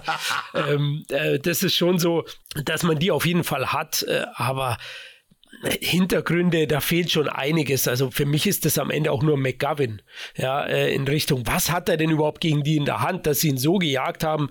Caradine ist ja wegen äh, Mel Gibsons Aussage, oder Rick heißt er im Film, äh, dann ins Gefängnis gekommen, 15 Jahre, kommt aus dem Knast, wird abgeholt von Bill Duke, seinem Kumpel, die wollen einen neuen Deal machen und der neue Deal äh, äh, kommt nur zustande, wenn eben Mel Gibson, der irgendwas in der Hand hat zwischen den beiden, nachträglich noch erledigt wird und der ist in einem Zeugenschutzprogramm und wird von Goldie Hawn entdeckt. Deswegen will er den Standort wechseln. Und ja, so ist der Film eine Verfolgungsjagd ein bisschen, ja, episodenhaft aneinander gehaftet. Aber die einzelnen Elemente funktionieren gut. Seine ganzen Identitäten, wo er Friseur war und äh, bei der einen Tierärztin da, das finde ich ganz, das sind so Einzelmomente. Ja. Mel Gibson funktioniert hier sehr gut. Das ist eigentlich sein Vehikel und er zieht es meiner Meinung nach an sich. Oder vielleicht war das auch Bedingung, das von seiner Seite, dass er da wirklich super, er kommt super rüber als Billy Ray oder Rick oder Matty oder wie auch immer in dem Film heißt. Und es ist halt Mel. Deswegen sagt der Trailer auch, trefft Mel und Goldie und nicht Charakter ja. X und Y, weil es spielt gar keine Rolle. Ja, wir haben, wir haben zwei, wir haben zwei Fokuhilas auf dem Cover drauf und für die kommt ihr gefälligst rein. Das ist ein Frisurenfilm. Ach, geil, sein Pferdeschwänzchen, sein kleines, na süß. Fokuhila und Pferdeschwänzchen. Hast du gerade, wie süß Mel sein kleines Schwänzchen Pferde. Möchtest du mal festhalten? Ja, ihr hört ja, ich habe von Schwänzchen und Ärschchen geredet bei dem Film und ja, kann man sowas nicht mögen? äh, ja, da, ja, da gibt's viel zum Mögen. Ähm, wo wir gerade bei äh, den Gesäßmuskeln gewesen sind, ähm, wollen wir mal festhalten, wie oft wir ähm, Goldie Hawn unter den Rock gucken in dem Film. Oder es zumindest versuchen. Also es wird ein paar Mal passiert's ja, äh, wobei es ist dann wahrscheinlich eher der Hintern des Stunt-Doubles. Denn das ist auch sowas, was ich nochmal ähm, hervorheben möchte. In dem Film gibt's Ich habe vorhin schon mal angesprochen, man sieht viele Doubles jetzt, ne? Ähm, auch in Blu-ray wahrscheinlich noch schlimmer. Und was mir generell aufgefallen ist, der Film hat unfassbar viel an Second Unit Arbeit. Da sind ganze Sequenzen, Sequenzenteile bis auf so ein paar Close-ups wirklich von der Second Unit gedreht worden. Das ist mir früher nie so aufgefallen. Jetzt mit, was ich, 20, 25 Jahren Abstand kann man es kaum übersehen, auch wie teilweise wenige Close-ups überhaupt dazwischen geschnitten worden sind in manchen Sequenzen und du teilweise zwar gute Doubles, aber halt einfach Doubles hast. Und jetzt muss man ja dazu sagen, auf der alten DVD ist das auch noch mit drauf, also ein kleiner Hinweis darauf, dass die mit sehr viel Aufwand dieses Set, dieses Zoo-Set am Ende gebaut haben. Das ist also keine wirkliche Location, sondern die haben ein etwa fünf Stockwerke großes Set da gebaut, was in seiner Gigantomanie eben in Vancouver, das ist ja in Vancouver gedreht worden, in British Columbia und nicht in, Amer nicht in Amerika in dem Sinne, dass man irgendwo in, in LA war und hat da eine riesen Location aufgebaut. Mega Ding mit sehr, sehr viel Aufwand. Da sind ganze Truckladungen an Sand hingekarrt worden und was weiß ich was alles. Und das hat mich so ein bisschen erinnert ähm, an Disneyland Paris, wenn du dann so diese Pirates of the Caribbean in diesen künstlichen Höhlen dann da rumrennst, ne? Und das, das war alles toll. Da war coole Action mit dabei. Das war auch wirklich spektakulär. Aber du hast eben dann an irgendeinem Punkt gesehen, wie unfassbar wenig also wenn ich jetzt raten müsste, würde ich sagen, ah, die haben da mit der Second Unit bestimmt eine Woche oder zwei Wochen drin gedreht und dann haben sie noch so zwei, drei Tage mit Mel und Goldie gehabt. Und den anderen halt, ne? Tobolowski, Caradine und, und, und Duke. Aber ich muss sagen, der Showdown an sich, der hat für mich dann wieder funktioniert. Weil die Sachen, die diese, also muss ich auch echt zugeben, die Sequenzen mit den Tigern, mit den echten Tigern, keine CG-Scheiße, ja, mhm. die, die, war echt, ich sag, wow, spektakulär. Ist mir jetzt egal, dass eine Stuntfrau wegrennt und ich der unter den Rock gucke. Aber ähm, das ist echt spektakulär gemacht und war bestimmt nicht einfach zu drehen. Genau, also die ein oder anderen Show, Show Schauwerte hat er. und ähm, deswegen finde ich auch insgesamt, aber ist es ein unterhaltsamer Film, aber nichts Besonderes, gebe ich dir auch recht. Also der bleibt nicht haften. Ähm, der ist sehr konventionell gedreht und generisch am Ende. Also für das Star-Kino eben dieser Zeit. Ich muss auch sagen, da hat man sich nett amüsiert, geht danach vielleicht Pizza essen oder irgendwas anderes und, und fragt, was läuft nächste Woche im Kino. Weil ich weiß nicht mehr, was ich gesehen ja. habe. ja, also es, es, gab, es gab ja sogar drei Sachen. Eine habe ich unterschlagen. Drei Sachen, die ich mir gemerkt hatte. Goldies Geschrei, David Carradines Wix-Bewegung und die, die, die einzige Szene, die für mich den Titel irgendwo rechtfertigt, nämlich wenn sie Bird on the Wire mäßig über diesen Balken da draußen entlang, an diesem Hochhaus da entlang krabbelt, was auch in der Fernsehzeitung immer das Foto war, was von dem Film abgedruckt war. Ja, wenn der Film im Fernsehen gelaufen ist, war immer dieses Foto, wo Mel Gibson und Goldie Horn auf allen Vieren über diesen Stahlträger da flüchten aus dem Apartment. Was auf meinen verlorenen äh, Notizen auch drauf stand, wie unglaublich dämlich es ist, die Gangster hätten die dort nicht finden können. Das ist, hätte gar, gar, gar, hat gar keinen Sinn gemacht. Egal. Noch eine Sache für die Emanzipation. Ja, müssen wir mal festhalten für alle Hörerinnen dieses Podcasts. Am Ende gibt es eine Szene, in der Mel Gibson dringend auf die, auf die Hilfe von Goldie Horn angewiesen ist. Sie muss ihn rüberziehen, sonst, sonst ist alles vorbei. Und sie sagt halt, nee, du, Mel, ich bin zu schwach. Ich kann nicht, ich kann nicht. Und dann sagt er die magischen Worte, die ihr die nötige Kraft geben, das Problem zu lösen. Und sagt er, aber du, ich hatte drüber nachgedacht, wir bleiben zusammen und ich könnte mir sogar Kinder mit dir vorstellen. Hast du Kinder gesagt? Schwupps, zieht ihn rüber. Denn nur dafür sind Frauen damals ja angeblich laut Entertainment, ne, laut Mainstream-Kino gut gewesen. Kinder kriegen, super. Also nicht super, da war Sarkasmus. Ich hoffe, ihr habt das gehört. Ich habe gedacht, allen Ernstes, Wow. Ich dachte schon, er sagt, wir gehen danach shoppen oder so. Kritikkarte unlimited. Eieiei. Okay, ja. na immerhin. Ja. ja. Anscheinend war das ja, ja strebenswert damals. Ich meine, das ist, das ist es ja auch, aber das als Charaktermotivation zu nehmen, ist an der Stelle, es sollte ein Gag sein, aber der Gag zieht heute. Ja, heute auf keinen Fall, ja. Damals vielleicht, ja, du hast schon recht. Also.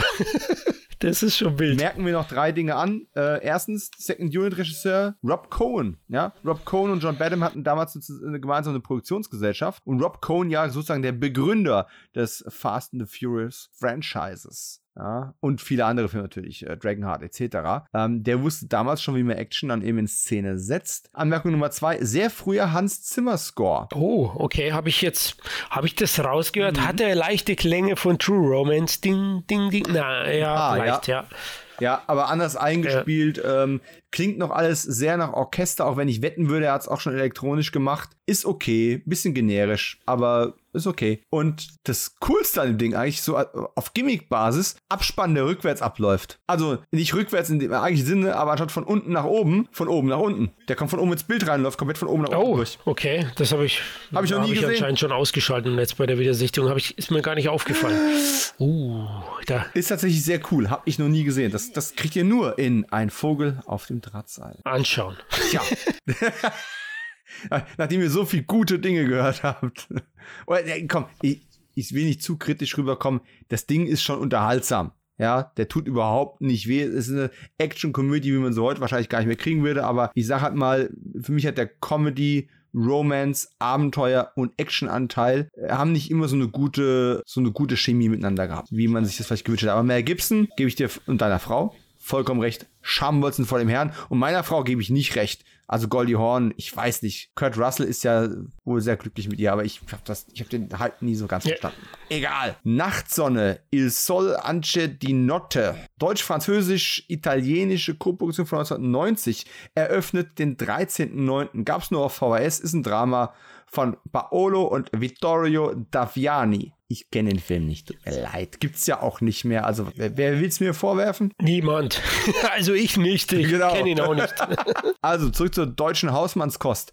Café Europa, die Kinokomödie ähm, von Franz Xaver Bogner. Ich kenne zwar ein paar Bogners, äh, den Willy Bogner, äh, ein paar andere Bogners, aber den kenne ich nicht, den Franz Xaver. Äh, Jacques Breuer Barbara Auer, August Zirner haben die Hauptrollen gespielt. Ist mal im Free TV gelaufen und sonst gab es nichts. Ist wohl auch ein limitierter Start gewesen. Gab es also in 50 Städten ist der aufgeführt worden und geht um ein ungleiches Polizistenpaar, das über eine große Schutzgeldaffäre stolpert, in die ein schäbiges Restaurant verwickelt ist. So, da könnt ihr jetzt was draus machen oder auch nicht. Okay, also auch nicht gesehen, dann nehme ich doch lieber ein paar Jahre später den Stonk. Ja. Richtig, richtig. Und äh, vom 13.09., also dann eigentlich den einzigen relevanten relevanten Kinostart. Die Fortsetzung der Fortsetzungen. Das Imperium schlägt zurück des Cyborg-Franchises.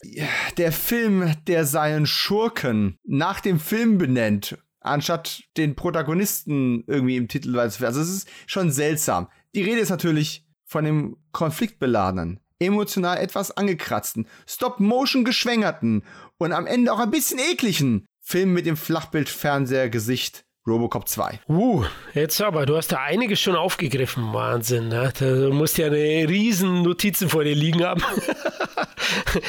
ich könnte Bücher damit füllen und tatsächlich zum Zeitpunkt der Aufnahme bin ich auch nicht sicher, ob ich da nicht irgendwann nochmal eine Deep Dive äh, Solo-Folge zu machen muss, weil für mich war es eine Erstsichtung. Oh. Ich kannte nur seinen katastrophalen mhm. Ruf und jetzt saß ich da wie das Kind beim Dreck und hab mir gedacht, heilige Makrele, was, was ist das denn? Also, ich schwanke noch zwischen harter Faszination und einem, der ist ja gar nicht so scheiße wie sein Ruf und einem, aber ich verstehe total, warum der so einen Scheißruf hat. ähm, Vielleicht für die Eckdaten, bevor ich gerne mal deine Historie hören möchte. Ähm, Irvin Kirschner, deswegen auch der Empire Strikes Back Gag eben, äh, der hat den gedreht, ist, hat eben auch äh, das Imperium Schick zurückgemacht, ist also eigentlich sozusagen Fortsetzungsprofi. Ja, mit dem Drehbuch gab es Probleme, es sind immer wieder Leute ausgetauscht worden. Peter Weller und Nancy Allen hat man immerhin zurückbekommen. Auch Daniel O'Hurley High, der auf meiner deutschen DVD noch groß auf dem Cover mit drauf ist und natürlich der unverwüstliche, unzerstörbare und im Zweifelsfall als Roboter zurückkehrende Tom Noonan. Und ich liebe ja Tom Noonan. Also jetzt natürlich Blutmond, gar keine Frage, ne? Aber in, meiner, in meinen Teenagerjahren ist Tom Noonan natürlich unsterblich geworden, als er eben auch Tom Noonan gespielt hat in Last Action Hero. Äh, Tom Noonan einfach super in Last Action Hero. Also als der Ripper und als Tom Noonan. Ein super geiler Typ. Ich habe hab mit meiner Frau gerade so ein ähm, CSI Rewatch, so ein Losen, ne? Wann immer wir mal wissen, wir schlafen bald ein und wir gucken noch irgendwas, und, ne? Gibt es eine Folge CSI Vegas und da gab es tatsächlich in, in, einer der ersten Staffeln, ich glaube die zweite war es, eine Folge, wo Tom Noonan dabei war als, als Mordverdächtiger mit William Peterson, der Serienkiller-Jäger in Manhunter gewesen ist von Michael Mann. Also ich liebe Tom Noonan ich liebe Peter Weller als Robocop. Aber was zur Ficke ist das? Und ja, liebe Leute, das ist der Grund, warum ich immer das explicit in, in die Beschreibung reinschreibe, weil ich mich manchmal beherrschen kann und wir gar keine Schimpfworte drin haben.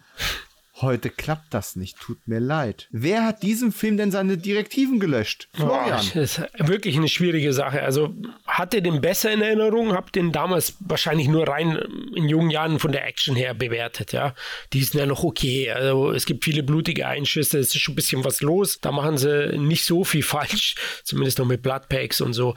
Aber insgesamt gebe ich dir recht, der Film ist so, er verfranst, so schizophren teilweise, ja. Also die, die Bösewichte Marke lächerlich, ja. Also was sie da für Figuren einsetzen, welche Wendungen es dann gibt im Laufe des ganzen Geschehens. Also da habe ich mir, habe ich immer wieder den Kopf geschüttelt und gedacht, was geht denn hier ab? Also äh, von so einem Meisterwerk kommen wir zu so einem und dann sind solche Leute dahinter wie Kirschner, wo ich auch enttäuscht war habe mir gedacht, oh, was hast denn du da gedreht? Man muss immer dann den Hintergrund sehen, was so im Hintergrund abgelaufen ist. Äh, wir befassen uns ja damit, aber als, äh, als Zuschauer sieht man natürlich nur das, das Endergebnis und das ist schon sehr, sehr durchgeknallt. Also äh, auch generell die Sachen eben, äh, die Ideen dann mit den Werbespots hier und den makabren Pannen bei den Präsentationen der neuen Prototypen, ja. Das, was im mhm. ersten Teil ja fantastisch funktioniert hat, das funktioniert hier meiner Meinung nach nicht. Es gibt den einen oder anderen, ja, die Werbespots will ich gar nicht erwähnen, die gefallen mir nicht, aber die eine oder andere makabre Panne, die, die vielleicht ein bisschen Spaß bereitet, aber der sarkastische Humor des Originals, den hier zu imitieren, das geht völlig schief. Und dann inhaltlich gibt es eben einige Sachen, äh, ja, ich möchte es gar nicht erwähnen, aber dann den sadistischen Zehnjährigen als Drogenboss dann am Ende zu verkaufen. Oh. Mann, oh Mann, was für ein Scheißhauskind. Und dann. muss ich mal ganz kurz anmerken, ich habe tatsächlich in meiner, in meiner Suche nach Erlösung, wohlgemerkt, auch jetzt bei der Aufnahme stottere ich mich hier durch, weil ich noch nicht sicher bin, wo der Film bei mir landen möchte oder wo er nachher landen wird. Und das ist vielleicht auch das Problem des Films. Der ist so schizophren, dass er selber nicht genau weiß, was er ist. Der Film hat eine größere Identitätskrise als Robocop in Robocop 1, der ja noch irgendwo ein Film mit Substanz war, neben dem ganzen Geballer. Aber das Kackkind, von dem du gerade gesprochen hast, ist ja nun wirklich eine saudumme Idee und ist wohl auch damals schon viel kritisiert worden. Allerdings nicht, weil das dramaturgisch irgendwie ziemlich blöd war, sondern weil man gesagt hat, ah, es geht ja gar nicht, dass da ein Kind auf Erwachsene schießt. Während man, und jetzt ist, kommt die Ironie, relativ kurz Zeit später, Home Alone, Kevin allein zu Hause, ne, da war es eine Komödie, da war es keine Action-Satire, da hat es dann kein Mensch mehr gestört. Ne, da konnte der denen ja gar nicht genug Schmerzen zufügen das hat hier einfach, einfach überhaupt gar nicht funktioniert, wie so vieles andere auch. Ja, der hat auch verfranst, meine ich, dieses Subplots dann auch um Murphys Witwe zum Beispiel. Ne? Das spielt ja eine Rolle. Dann bekommt er plötzlich ein anderes Programm, weil bei OCP gibt es ein kleines äh, Machtgerangel mal wieder um, um den nächsten Robocop und Detroit will man übernehmen. Das sind alles so Faktoren, die halt nicht zusammenpassen. Und Stop Motion, ja, ist, ist ganz ordentlich gemacht, finde aber trotzdem auch im ersten hat man weniger gesehen und deswegen funktioniert es etwas besser. Und ja, ja Tom Noonan als Schurke noch okay, auch wenn ich sagen muss, das ein oder andere Stirnbändchen könnte er sich sparen. Meine ich mit Marke lächerlich, ja, weil er ist ja imposant genug eigentlich als Schurke. Ja, ja das war wohl tatsächlich seine ja. Idee, den zu einem Althippie zu machen, damit man quasi, damit es Sinn macht, dass er auf diese Cyberdrogen eben auch abfährt, genauso wie er es eben früher auf die anderen ja, Drogen okay. ist. Äh, nu Aber Nuke, nee, Nuke die Droge, ich, ne? Ja, hätte ich jetzt auch nicht gebraucht. Also, siehst du, haben wir jetzt bei Burton on the Wire war die Story so nebensächlich, dass wir gar nicht groß drauf eingegangen sind. Bei Robocop 2 ist es auch schwierig zu sagen, welcher dieser vielen Handlungsstränge eigentlich der entscheidende sein soll. Was ist unser A-Plot? Aber irgendwie geht es halt um Robocop, in Robocop 2 um Robocop, äh, der nach wie vor in einem verwahrlosten Detroit versucht aufzuräumen, während es eine ganze Menge, äh, ja, Corporate-Probleme gibt, ne? Also die ganzen Businessleute von OCP sind weiter am Integrieren, wollen weiterhin ihre, ihre neue Cop-Generation auf die Straße bringen, was natürlich dauernd irgendwo in die Hose geht. Parallel dazu wird die Stadt noch zusätzlich zu ihren sonstigen Problemen mit einer neuen Droge namens Nuke überschwemmt. Und man hat die äh, Gelegenheit versäumt, den Schurken Duke zu nennen dass man es Duke Nuke nennen kann irgendwie, aber alles verschenktes Potenzial. Und im Endeffekt wird dann eben einer der ja, zahlreichen unsympathischen Charaktere oder farblosen Charaktere dieses Filmes zu Robocop 2. Also sie nennen ihn wirklich ich meine das ernst, die nennen den Robocop 2, ja? Die nennen den Schurken Robocop 2 in einem Film, der Robocop 2 heißt. Das Böse in der Welt heißt so wie mein eigener Film. Wie kommt man auf so eine Idee? Keine Ahnung, ja. Also war wahrscheinlich eine Marketingstrategie. Man dachte, da ist man besonders schlau. Das ist die Frage, die ich mir immer stelle. Ne? Ist das geplante, geniale, selbstironische Satire oder dumm und hat keiner hat es gemerkt? Kann beides sein, ne? Wir beide wir kennen ja ein bisschen ja. die Branche, also äh, gibt sowohl das eine als das andere. Also man fragt ja manchmal einen oder anderen Regisseur und dann sagt, nimmt mich der an die Seite äh, und sagt, äh, Florian, nee, ganz ehrlich, ich könnte jetzt schlau daherreden, das war alles geplant. Nee, war es nicht. Wie du sagst, schizophren. Ich fand dann eben die Action noch und die blutigen Schießereien mit dem hohen Bodycount recht unterhaltsam. Anspruchsloser Spaß, aber äh, niemals mit Teil 1 vergleichen, Leute. Das sind Welt Welten. Ja, selbst der, auch der Score. Ich habe hab gedacht, dass oh, der ja. von, von Basil äh, Polidorus, dass der mich sehr, sehr stören würde. Ich muss zur Verteidigung des Komponisten sagen, des, des Ersatzkomponisten sagen, es hat mich nicht wirklich gestört. Aber der Score in Teil 1 war eben ein echter Kracher. Und wenn du von einem echten Kracher, den die Leute heute noch gerne hören und der ikonisch ist, zu einem Score gehst, der jetzt schon wieder vergessen ist. Das Einzige, was mir aufgefallen ist, ist, dass er natürlich ein paar Anleihen bei seinen anderen Scores hat, weil äh, Leonard Rosenman heißt der gute Mann, hat unter anderem Star Trek 4 ähm, und John Frankenheimers Die Prophezeiung ähm, gescored. Und wenn man sich diese drei Scores im Vergleich anhört, erkennt man einige Parallelen. Das ist auch das Positivste, was ich darüber sagen kann. Es ist halt alles eine Nummer kleiner, alles eine Nummer schlechter. Und wenn es jetzt wirklich so eine geile Story wäre, wäre es wahrscheinlich sogar relativ egal. Aber daran hapert es ein bisschen. Und ja, ich dachte, ich komme jetzt spontan auf eine Wertung. Ich kann jetzt keine eindeutige Empfehlung aussprechen. Es gibt im Robocop Kosmos mit Sicherheit auch noch schlechteres, aber auch besseres. Ich bin ja zum Beispiel ein Fan von den Prime Directives äh, TV-Filmen, ne? die sehr hart, sehr düster waren. Vielleicht auch ein bisschen träge an manchen Stellen, aber es gibt da eine ganze Menge Ansätze und worauf ich jetzt super gespannt bin, und das hat Robocop 2 geschafft. Ja, in meiner Jugend habe ich ja weder erstmal Robocop 1 noch Robocop 2 gesehen. Der erste, den ich gesehen habe, war Robocop 3. Oh. Und dafür hatten wir auch Computerspiele, dafür hatten wir alles Mögliche. Da hatten wir Beiträge in der Limit, da hatten wir alles Mögliche, was begleitend zu diesem Film rauskam. Also mein Robocop Erstkontakt war Robocop 3 und seitdem habe ich den auch eingedost. Ich bin super gespannt, jetzt mit dem Kontext von Robocop 2 den dritten nochmal zu sehen und rauszufinden, welcher schlechter ist. Oh, Robocop ist flying, ja. Ähm, ja, und hier ist er Motorcycling. Yes. Also, ja, stimmt. Diese, diese, diese, diese, hey, Robocop macht jetzt Chips, sonst ändert sich nichts. Das ist doch Terminator scheiße. 2 hat mich da erinnert, irgendwie, wer da auf seinem Motorrad sitzt. Stimmt. War ja sogar ein Jahr ja. zuvor. ja, und ein Truck hat ihn, mhm. äh, er hat einen Truck Richtig. gejagt. So, also recht. das muss man ihm vielleicht geben.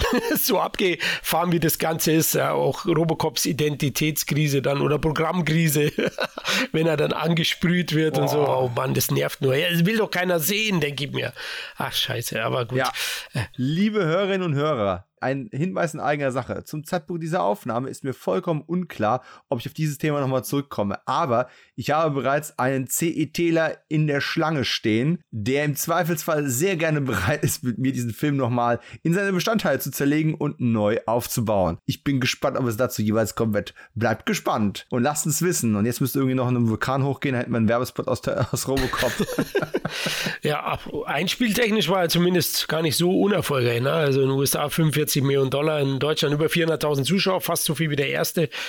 Deswegen mhm. ging es ja weiter mit dem Franchise. Vorhin Vogel auf dem Draht ein bisschen vergessen. Einspieltechnisch, zumindest in Deutschland, 1,2 Millionen Zuschauer, über 1,2 Millionen. Da sieht man schon die Star Power. Es läuft, es läuft. Ähm, ein Film, der nicht ganz so lief, zumindest in meiner Erinnerung. Und bei dem ich es ein bisschen schade finde, selbst schade finde, dass ich den nicht mehr auffrischen konnte vor dieser Aufnahme, ist der am 20.09., jetzt sind wir quasi in der dritten Woche gelandet, gestartete Cadillac Man. Und das ist nicht, liebe jüngeren Hörerinnen und Hörer, ein früher Marvel-Film, Cadillac Man, ja, äh, der sich Transformers-mäßig in einen Caddy verwandeln kann oder sonst irgendwas. Nein, das ist eine Dramödie von Roger Donaldson mit Robin Williams. Tim Robbins, Pamela Reed, Fran Drescher, Laurie Petty und Paul Jefoyle, den man aus äh, CSI Vegas eben gerade erwähnte Serie äh, kennt, wo er eben den äh, Cop spielt.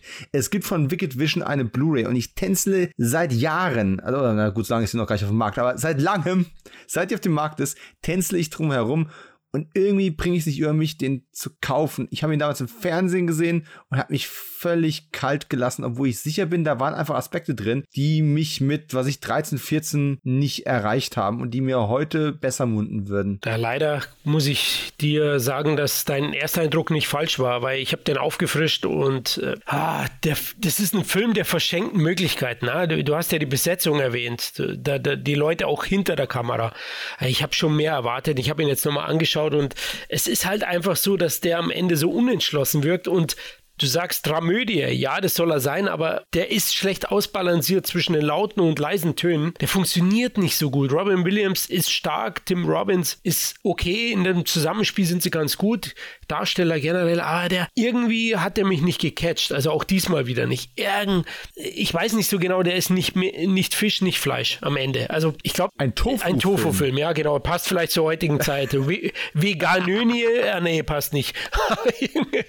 Keine Ahnung. Also, nee, also dein erster Eindruck meiner Meinung nach äh, ist leider auch heute noch so. Verdammt.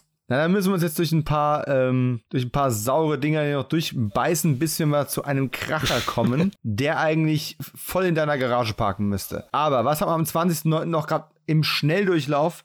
Samoa, Rebell zwischen zwei Welten. Heißt im Original Flying Fox in a Freedom Tree. Ein Film von Martin Sanderson von 1989, zu dem ich sonst nicht sehr viel herausbekommen habe. Step Across the Border ist eine schweizerisch-deutsche äh, dokumentarischer Musikfilm. Ja, Regie und Buch von Nicholas, ja, Nicolas Hubert und Werner Penzel. Sagt mir nichts, ist auch nicht verfügbar. Was soll ich dazu sagen? Boom Boom ist ein belgisch-bulgarisch-spanischer Film, eine Komödie äh, von Rosa Verges gab es mal auf VHS und es gab wohl auch mal eine DVD von Laserparadies. Wer erinnert sich nicht? Äh, ja, aber ist halt nicht zu kriegen. Ne? Ist so. So. Und von daher, ich habe dich ja am Anfang euphorischst angekündigt als den Tom Cruise der deutschen Podcast-Szene. Und Wer das so raushaut, der muss sich natürlich was dabei gedacht haben. Bevor jetzt demnächst der Donnergott zurückkehrt in Love and Thunder, ne? Tor 4 steht ja beim Marvel auf der Agenda und der Trailer hatte immerhin Sweet Child of Mine drin und da kriegst du mich halt immer mit. Geiler Song. Aber schon vorher gab es Tage des Donners, Days of Thunder von dem inzwischen toten und nicht ganz aus dem Schatten seines Bruders Ridley herausgekommenen Tony Scott. Zumindest meiner Meinung nach, ja, ich weiß, Tony Scott ist ein großer, darum geht's hier gerade gar nicht. Aber Days of Thunder, ein großer Hit damals in meiner Erinnerung zumindest, ein Film, der gefühlt auf Sat 1 Kabel 1 weiß der Geier, wo überall tausendfach rauf runtergefahren wurde und den ich einmal zu ungefähr 70 Prozent gesehen habe. Und dabei ist es bis heute geblieben. Denn mein Interesse an Rennfahrfilmen ist tatsächlich extremst marginal. Verfolgungsjagd, ja. Rennsportfilm, nein. Und da kann selbst der von mir so geschätzte John Frankenheimer kommen. Grand Prix mit seinen, was ich, drei Stunden Laufzeit einmal gesehen und dann wieder begraben. Aber das hier ist ja quasi die Blaupause für Pixars Cars, wenn du so willst. Ja? Highspeed, bunte Farben, ja, und charismatische Stars. Mach ihn mir schmackhaft, ich möchte ihn lieben, ich möchte irgendwann nochmal zu ihm zurückkehren. Aber bisher kriegt er mich nicht. Oh, okay, das, ja, wundern tut es mich nicht wirklich. Der war, er war ein Moderatorerfolg. Also Riesenhit war er nicht. In Deutschland hat er knapp so ein bisschen über eine Million Zuschauer gehabt, aber Cruise-Filme davor, also Top Gun 4,4 Millionen, Rain Man 6 Millionen, selbst Cocktail 2,4 oder so. Also man hat schon gemerkt, da geht es nach unten, auch in den USA, ein Film, der unter 100 Millionen hatte. Also es war ein Erfolg, aber man war sicherlich auf Paramounts Seite etwas enttäuscht. Ja, es ist Top Gun inhaltlich auf der Rennstrecke. Ja. Tom Cruise spielt halt so einen jungen Wilden, der äh, das Daytona-Rennen für sich entscheiden will und ähm, sich dann zusammentut mit Robert Duvall, einem Supermechaniker, der die geilsten Autos zusammenbaut. Äh, geiler Schauspieler einfach. Und, äh, ein Widersacher ist Michael Rooker, der dann später aber auch irgendwie mit ihm zusammenkommt, ja, und äh, aufgrund einer schweren Verletzung beim Auto-Crash ähm, eben äh, zu Tom Cruise Seite rübergeht. Also die Verbindungen passen sehr, sehr gut. Schauspielerisch finde ich, also da liefert der Film, aber der lebt natürlich von der MTV-Ästhetik. Und wenn eins Scott kann mit seinem typischen Scott-Look, dann ist es das. Ja, die Sonne wird, die Sonne darf rotieren, die Nebelmaschinen werden angeschmissen, die, die Rennszenen sind schon atemberaubend, die sind richtig geil. Tom Cruise zeigt da auch schon wieder vollen Einsatz. Sehr früh in seiner Karriere sieht man, er versucht vieles selbst zu machen und ich finde, da haben auch die Rennszenen dann viel Energie, Pathos und Dramatik. Das gefällt mir persönlich. Das ist natürlich alles etwas kühl. Ich würde sagen, Nicoles Nicole Kidmans Rolle ist ein bisschen ein Schwachpunkt in dem Film. Ja, sie spielt ja eine Ärztin, die dann Tom Cruise äh, aufpäppelt. Äh, der hat auch einen Unfall und sieht kurze Zeit nichts. Beiden sind ja in echt auch zusammengekommen während der Dreharbeiten. Aber das passt nicht ganz so. Ja, und eben, es gibt eine gewisse Entfernung aufgrund von Scotts Inszenierung. Trotzdem, hey, also visuell rockt das Ding. Äh, Dominik, da solltest du auf jeden Fall dem Film nochmal eine Chance geben, weil es ist schon un zu Unrecht verschmähtes Actionbrett aus den 90ern für mich. Also ich lege den immer wieder gerne ein, aber bin auch Cruise-Fan, ich gebe es zu. Ja, wer ist nicht Cruise-Fan? Ah, sehr schön. Ja, auch, ja, ich hatte meine, ich hatte auch meine Zweifel zwischendrin mal. Da ist er einmal zu viel übers Sofa getanzt, sicher. Aber im Großen und Ganzen weißt du ja, lasse ich auf den auch nichts kommen, weil es geht um seine Arbeit, es geht um das, was er leistet und da ist er einfach zu 100 Prozent hinter dem Produkt, hinter der Arbeit, ähm, nicht nur seine Arbeit, sondern auch der Arbeit seines Teams, seiner, seiner Blase und ähm, nee, da habe ich einfach Respekt vor. Das ist eine Attitüde, auf die lasse ich nicht Richtig, kommen. Und, und Leute, wenn, wenn ihr Geschwindigkeitsrausch wollt, Männerfreundschaften und MTV-Ästhetik, dann ist Tage des Donners euer Ding.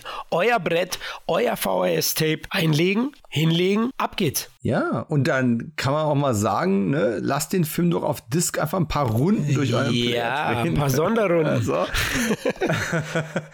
ähm, es ist aber tatsächlich so, also woran ich mich noch erinnere, sind halt vor allem die Rennszenen und ein paar Beauty-Shots von äh, Nicole yeah, Kidman. Und, und, der Score, oder? Äh, oder Sound. Ja, also damals war er wirklich ein Hingucker, muss man ja echt sagen. Und mein Sohn hat neulich zum ersten Mal Cars gesehen. Mm. Und ich habe Cars nicht mehr gesehen seit der, wann kam der ins Kino? 2006, 2007, so im Dreh irgendwie. Hätte ich jetzt mal gesagt, so Mitte der Nuller irgendwo. Mm. Ja, ja. Jetzt Cars verortet. 2004. Und, oh, okay. So. Und da diese Eröffnungsrennen und sowas, das hat mich alles unglaublich. Das heißt, es ist wie, wie eine Cartoon-Version von Tage des Donners, nur bei Nacht und Tagesdonners war mehr im Sonnenschein unterwegs. Ach, vielleicht muss ich es doch noch mal. Aber bevor ich Days of Thunder Runden drehen lasse bei mir, muss ich mir etwas anderes zu Herzen nehmen. Und ich bin ja ich bin ja ein hoffnungsloser Romantiker. Und trotzdem sind Filme, deren Fokus auf, in irgendeiner Art und Weise auf Romantik und auf Pärchendynamik liegt, nie mein Ding gewesen. Und das sind so diese zwei Probleme, die ich habe, die mich immer davon abgehalten haben, einen Film zu sehen, dessen Regisseur ich als Künstler absolut schätze, dessen Hauptdarsteller vielleicht einer der besten und auch zu Unrecht oft belächelten seiner Generation gehören, der ist in seiner Schauspielkraft und Schauspielkunst mit Sicherheit nicht weniger engagiert als Tom Cruise. Der hat immer, Tom Cruise ist halt ein klassischer Star. Cruise ist immer Cruise. Und der Mann, von dem ich hier rede, der ist einfach immer etwas anderes, immer etwas Überraschendes. Im Zweifelsfall irgendwas nachgebildet, dem Expressionismus nachempfundenes. Und wenn alle Stränge reißen, ist er eben, wie er das mal so schön genannt, für eine spezifische Rolle der kalifornische Klaus Kinski. Die Rede ist natürlich vom einen und vom unvergleichlichen Nicolas Cage in David Lynch's Wild at Heart den ich bis heute nie gesehen habe. Wow, okay, okay. Äh, ich wollte es, ich dachte jetzt schon, du kommst auf William Defoe am Ende. der hat auch manchmal den Kinski in der Fresse. hin und oh, das wieder, stimmt. Das, hin das und stimmt, wieder, ja. aber Cage, klar, der ist über allen Zweifel erhaben. Hier mit Schlangenlederjacke, wenn ich mich nicht irre. Ich habe ich hab oh, den ja. ewig auch nicht mehr gesehen. Damals, war seitdem nicht mehr. Äh, fand den okay. Äh, ich habe so, ja, was heißt, mit Lynch habe ich kein Problem, aber seine Filme haben schon so eine gewisse Eigenart. Die muss man mögen, deren Stil muss man mögen. Diese äh, surrealen Traumsequenzen, die werden ja hier auch wieder verwendet. Das ist ja ein Stilmittel bei ihm und äh, deswegen war das jetzt für mich nie ein Highlight, äh, aber allein die Besetzung, hast du erwähnt, Cage Defoe ist dabei, ähm, Laura Dern ist dabei, also da gibt es schon einiges zu sehen und äh, es ist vielleicht einer der konventionellsten Filme von Lynch sogar. Ich überlege gerade, also ich habe es zumindest so ein bisschen in Erinnerung. Ne? Es geht ja um dieses, dieses Gangsterpärchen. Äh, Nicolas Cage spielt Sailor und, und Laura Dern Lula und die trennen, genau, und, und nachdem Cage nach zweijährigem Gefängnisaufenthalt wieder rauskommt, sind sie wieder glücklich vereint und lassen es ordentlich krachen. und äh, da passiert eben in so einer Kleinstadt Großstadt, was, äh, wo eine Meute hinter denen her ist, unter anderem halt Defoe und Co. Und ähm, ich kann mich erinnern, das gab natürlich dann viel Projektionsfläche für wilde Szenen, typisch Lynch, aber es war immer noch so vom Ablauf her, glaube ich, eher ein konventioneller Film. Aber äh, ey, steinigt mich jetzt nicht. Eben lang nicht mehr gesehen. Ich sage einfach mal toll besetzt und Lynch Regie sollte man als Cineast mal gesehen haben. Ja, und das ist ja auch peinlich, aber ich, ich muss eben auch ehrlich bleiben. Wenn ich ihn nicht gesehen habe, dann habe ich ihn halt nicht gesehen. Und ich finde jedes Bild, jeden Ausschnitt, jede, alles, was ich davon jemals gesehen habe, sieht großartig aus. Und aber ich hatte genau, also vor allem damals hatte ich genau das Problem, was du gerade beschrieben hast mit Lynch. Ich habe früh versucht, da reinzukommen. Ich habe früh versucht, in Twin Peaks reinzukommen, was ich ganz ehrlich als junger Teenager stinkend langweilig fand. Ich wusste das nicht zu schätzen, was ich da für eine erzählerische, atmosphärische und auch darstellerische ähm, Kraft im Fernsehen bekam. Denn ich habe ja auch schon früh viele Filme gesehen, die waren halt im Fernsehen. Ich war zwar nicht im Kino, aber für mich war Fernsehen kein Downgrading von Kino irgendwie. Und da, es hat bei mir nicht so richtig gefunkt und kam nicht richtig rüber. Das hat sich erst mit den Jahren geändert. Und heute sehe ich da ganz anders drauf. Von daher ist es vielleicht für mich ein bisschen peinlich, als Cineast den nicht zu kennen, aber vielleicht gut, dass ich ihn erst in diesem Alter jetzt tatsächlich dann zum ersten Mal bei Gelegenheit mal sehen werde, ähm, weil ich ihn heute mehr zu schätzen werden könnte als es damals der Fall gewesen wäre, unterstelle ich. Ja, da gehe ich ja mit. Also ich würde auch sagen, mir geht es ähnlich wie dir. Ich habe bis heute nicht alle Lynch-Filme gesehen, weil ich sie damals dann auch nicht geschaut habe aus den genannten, von dir genannten Gründen. Aber weil der Tat war halt einfach allein auf der aufgrund der Besetzung und der Trailer dann doch ein Film, wo ich sage, gut, den schaue ich mir an. Ich kann mich erinnern, das Marketing-Tape habe ich ausgeliehen vom Marketing, blaue Tape, ne, in der Videothek, Kino nicht gesehen. Ja, lief ja nicht schlecht, 600.000 Zuschauer in Deutschland, also das ist schon ganz gut. Cage war ja noch kein Topstar. Nee, nee, der hatte schon, der hatte schon seine, seine ersten Sporen sich verdient, aber jetzt nicht fürs Massenpublikum. Ne? Gut, jetzt ist Wild Heart auch kein Massenpublikumsfilm ja. sicherlich gewesen. Aber ja, ich, und keine Sorge, ich habe absolut vor, den zu gucken. Ich will irgendwann mal alle Lynch-Filme gesehen haben. Und ähm, ja, das nächste Mal, wenn mir die Blu-ray irgendwo unterkommt, und da wird ja auch immer wieder neu aufgelegt und gemacht getan, der ist irgendwann fällig Seht's mir nach. Ja. Komm und sieh das Paradies. Come See the Paradise von Alan Parker ist der Film, der den 27.09. unsere letzte Kinowoche einleitet. In den Hauptrollen dieses Liebesdrama, das 1936 seinen Anfang nimmt, sind Dennis Quaid und äh, die mit ihm romantisch verbandelte Tamlin Tomita zu sehen. Ja, gab's mal auf DVD, gibt es momentan im kostenpflichtigen VOD und ist halt auch so ein Ding, da, da, da kombinieren wir jetzt Romanze mit Kriegs-Background und Drama. Ah, äh, noch schwieriger kannst du es mir nicht machen, einen Film anzuschauen. Ja, zumal äh, die Zeit, wo er spielt, auch noch. ja, ja, also ja. gebe ich dir recht, das war auch der Grund, warum ich ihn nie angeschaut habe. Sorry, also ich habe ihn auch nicht gesehen. Vielleicht haben wir da was wirklich Sehenswertes verpasst, aber. Ja, dann lasst, lasst es uns bitte wissen. Also ich meine, ich mag Dennis Quaid, Tamlin mag ich auch, aber sorry. Nee, Alan Parker hat leider da an der Stelle an uns wohl kein Geld verdient. Vielleicht ist ja der nächste Film ein Volltreffer. Ich zwinker gerade mal in die Kamera. Ähm, der Film heißt Bullseye, ins Schwarze getroffen. Ein britischer Film von Michael Winner. Und Winner, Winner, da gibt's ja nur Gewinner. Äh, Michael Caine und Roger Moore in den Hauptrollen. Sally Kirkland ähm, ist auch mit dabei. Gibt es auf DVD und ist eine britische Actionkomödie. Also Michael Caine und Roger Moore in einem Film wäre für mich auch 1990 eigentlich was gewesen, wo ich sage, also wenn der jetzt heute im Fernsehen laufen würde und wir hätten nicht so ein Überangebot von Streamern und so ein Gedöns, was uns ablenkt oder Kinder, das wäre das Ding, was ich mir in der Fernzeitung anstreichen würde, weil den gucke ich. Habe ich aber nie. Ja, habe ich auch nie gesehen und ich muss sagen, ähm, damals habe ich anders gedacht. Heute würde ich so aus retrospektivischer Sicht auch denken, hey, Michael Caine, Roger Moore immer. damals 90, mir gedacht, Roger Moore, der wo schon 85 im Rentenalter Bond war und Michael Caine, meine Helden sind doch diese Jungen da, diese, dieser Schwede und der Belgier da, Van Damme und, und Lundgren, wann drehen die denn mal zusammen Film? Also habt ihr dann immer, nee, also der ist im Videoregal in der Videothek liegen geblieben und ich habe dann doch lieber Cyborg Kickboxer 3 oder sowas ausgeliehen. Also deswegen auch nie geschaut und dann später auch aus den Augen verloren. Vielleicht ist das jetzt eine Möglichkeit, wo ich sage, hm, ich gebe ihm mal eine Chance. Ja, wenn ich an die DVD mal günstig drankomme, ich, ist jetzt nicht gerade der Höhepunkt ihrer Karriere mit Sicherheit gewesen, aber wenn du halt so verlässliche Leute wie Kane halt hast und auch Moore, den wir ja als Bond äh, doch auch zu schätzen wissen, obwohl er von, von vielen jetzt nicht gerade in der Top 3 der Bond-Darsteller irgendwo rangiert, ist das mit Sicherheit was, wo wir zumindest nicht als Zeitverschwendung dann einordnen. Naja, der nächste Film hat es ein bisschen schwieriger. Auch da sind wir wieder bei sowas. Die Kreis oder die Craze. Dieses Geschwisterpaar, was das London der 60er Jahre unsicher gemacht hat, ist halt so ein Thema, was wirklich, also wie sehr kann man das auslutschen und, und auserzählen. Also da gibt es ja wirklich sehr, sehr viele Filme auch drüber. Das hier müsste aber einer der früheren noch gewesen sein, wenn mich nicht alles täuscht. Peter Medak hat den gemacht, auch ein sehr verlässlicher Regisseur eigentlich. Den Film gab es nun mal auf DVD, die auch nicht mehr zu kriegen ist. Es ist also ein biografisch angehauchtes Crime-Drama über die Brüder Cray und ja, da erschöpfte sich dann bei mir leider auch und ja, noch weniger ich gucke ich guck gerade mal so auf das Bild, aber Florian sieht auch nicht so aus, als ob er den fünfmal rauf und runter geschaut hat. Deswegen gehe ich gerade mal weiter, weil wir haben noch zwei Filme vor uns, über die wir definitiv nochmal reden müssen und noch ein paar, die wir eher mal erwähnen. Da wäre nämlich noch der achte Tag, ein deutscher Film von Reinhard Münster, hat den Bayerischen Filmpreis und den Münchner Festivalfilmpreis gewonnen für die Regie. Also Florian, den hättest du damals sehen müssen können. Definitiv, ja, du hast recht. Der, der hat praktisch in meiner Heimat alles abgeräumt, was geht und ist ein Pflichtprogramm und ich schäme mich gerade in Grund und Boden, ja.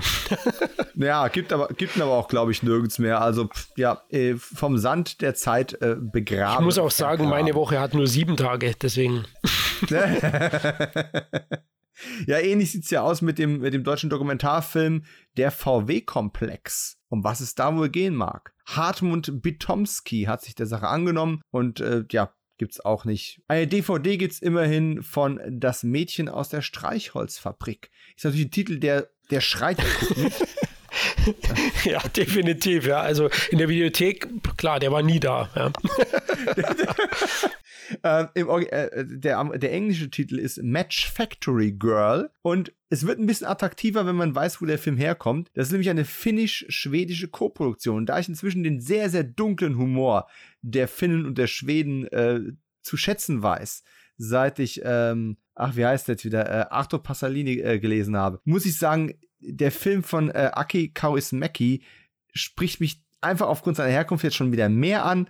Es gibt eine DVD, aber trotz alledem ist es halt ein, ja, ein, ein, ein Arbeiterklasse-Drama und das ist jetzt auch nicht gerade so mein Metier. Es wurde auf DVD sogar ver verwertet als Teil der Proletariatstrilogie. Na, wenn das nicht jetzt aber alle, alle Augen leuchten lässt, dann weiß ich auch nicht. Ähm, wenn es eine Hörerin oder einen Hörer gibt, die den Film gesehen haben, lasst mich mal wissen. Ich bin zumindest neugierig. Wäre es eine Komödie oder eine Satire, würde ich das Ding sofort kaufen. Drama, äh, weiß nicht, weiß nicht. Ähm, da ziehe ich lieber emotional und an allen anderen Stellen blank für einen nackten Tango. Denn der nackte Tango, Naked Tango, ja, das ist der vorletzte Film auf unserer To-Do-Liste heute. Eine argentinisch-japanisch-schwedische äh, Koproduktion. Und wenn wir eins in Kino 90 bisher schon gelernt haben, dann Tanzfilme, ja die waren nicht nur ein Ding der 80er, die waren auch in den frühen 90ern noch total angesagt. Meistens hat man den Lambada in den Titel geballert, aber hier musste jetzt mal der Tango herhalten. Leonard Schrader hat den gedreht mit dem unverwüstlichen, unvergleichlichen und einfach tollen Vincent D'Onofrio in der Hauptrolle, Math Matilda May, die weibliche Hauptrolle, und Fernando Ray. May Ray, nix, keine Verbindung, klingt nur ähnlich, wenn ich es ausspreche. Fernando Ray, der Schurke aus dem ich nenne es jetzt mal French Connection Franchise. ja, die haben hier alle die Leidenschaft bis in den Tod, wie der deutsche Verleihtitel gesagt hat. Die DVD ist out of print, aber wenn sich einer, wir haben es heute schon gehört bei den Musiktiteln, wenn sich hier einer mit Tanzen auskennt, ja, Florian. Dann ich natürlich, ja, klar. Also zu der Zeit war auch Anna sehr angesagt, das weiß ich noch. Also diese deutsche TV-Serie, die auch einen Kinofilm bekommen hatte. Ja, war, also da mm. gab es ja auch das Lied My Love is a Tango. Und ähm, das war schon eine Sache in meiner Pubertät, die allgegenwärtig war. Und wenn man cool sein wollte und vielleicht mal mit Mädchen ausgehen, dann äh, musste man zumindest so tun, als ob man tanzen kann. ich, ich, dachte, du kommst jetzt mit äh, True Lies und dem Schwarzenegger. ja, gut. Da, da, da, da. Der war auch zapfig. Hätte ich auch nicht hinbekommen. Aber ich habe ihn tatsächlich angeschaut. Äh, ausländische Veröffentlichung hat es mir ermöglicht. Und Last Tango in Buenos, Buenos Aires habe ich jetzt mal oben drauf geschrieben, weil ich spielt eben in Argentinien. Matilda May spielt eine, eine junge Französin, die äh, ja aus ihrer öden Ehe ausbricht durch einen Identitätstausch und nach Argentinien kommt in den 20er Jahren und hier einiges erlebt. Denn zu Beginn gerät sie in die Fänge des Zuhälters Zico, gespielt von Essay Morales, auch ein toller Schauspieler. Also La Bamba, La Bamba zum Beispiel dabei oder Jericho, zweite Staffel. Oh. Ja, ja, ja. Oder Mission mhm. Impossible 7 wird er mitspielen jetzt, ja. Ähm, ganz frisch hat er, oh. hat er eine Rolle ergattert. Und ja, sie gerät eben in die Fänge von ihm. Äh, man kann sich vorstellen, was sie da so werkelt, arbeitet in dem Bereich und beginnt hm. zudem auch noch eine toxische Beziehung mit dem Tango-Tänzer Cholo, Colo, Jolo wahrscheinlich. Vincent D'Onofrio spielt den und die beiden, die haben so eine ja, so toxische Beziehung eben miteinander. Also ähm, da wird getanzt, äh, Sex gemacht, aber auch mal hingelangt. Ähm, und das war so eine Sache, so dieses ganz, diese emotionale, emotionale Abhängigkeit der beiden. Ja, also ich tue mich da so ein bisschen schwer, ähm, das nachvollziehen zu können. Und da waren die Figuren ein bisschen zu weit weg von mir. Also ich lebe die Beziehung nicht so wie die beiden. Äh, deswegen war das für mich so, ja, so ein Punkt, wo ich gesagt habe, ja, hm, ach, da bin ich raus. Aber der lebt schon von seiner schwülen, düsteren Atmosphäre. Der, die baut der Film schon auf. Hat ja den einen oder anderen namhaften Darsteller, haben wir erwähnt. Aber inhaltlich kann mich eben das Verwirrspiel da um Liebe und Leid äh, nicht packen. Und die Figuren wirken dann auch unentschlossen. Na, kann sich nicht entscheiden. Ja, will ich das? Gibt es alles im echten Leben? Im Umfeld kennt man das vielleicht so toxische Beziehungen. Mhm. Also ich will nicht sagen, dass das unrealistisch ist, aber äh, ich kann es halt nicht nachvollziehen, auch nicht im echten Leben, wo ich sage, hey Mann, ey, wenn euch das nicht gut tut, dann geht's auseinander, verdammt nochmal. Aber manche fühlen sich da ja anscheinend dann angezogen. Kann ich nicht nachvollziehen. Aber visuell bietet der Regisseur Leonard Schrader da schon einiges, ein bisschen Opulenz möchte ich da sogar sehen und ähm, deswegen kann man deswegen anschauen. Für mich war das erotische Werk dann doch zu eigenwillig und ich würde jetzt keine Sehempfehlung aussprechen. Mm, tja, dann, dann, müssen wir gucken, dass wir aus dieser ganzen September 1990 Kinonummer doch irgendwie auf einer etwas höheren Note ähm, rausdüsen. Das wird vielleicht ein bisschen schwierig, denn zumindest mal die Kritikerstimmen und die Kino-Einspielergebnisse werden nicht unserer Meinung sein. Ich muss mich auch erneut nur auf meine Erinnerung verlassen ähm, und verlasse mich darauf, dass deine Erinnerung oder deine erneute Sichtung ähm, da unterstützend äh, ja unterstützen, unterstützen, Backup liefern.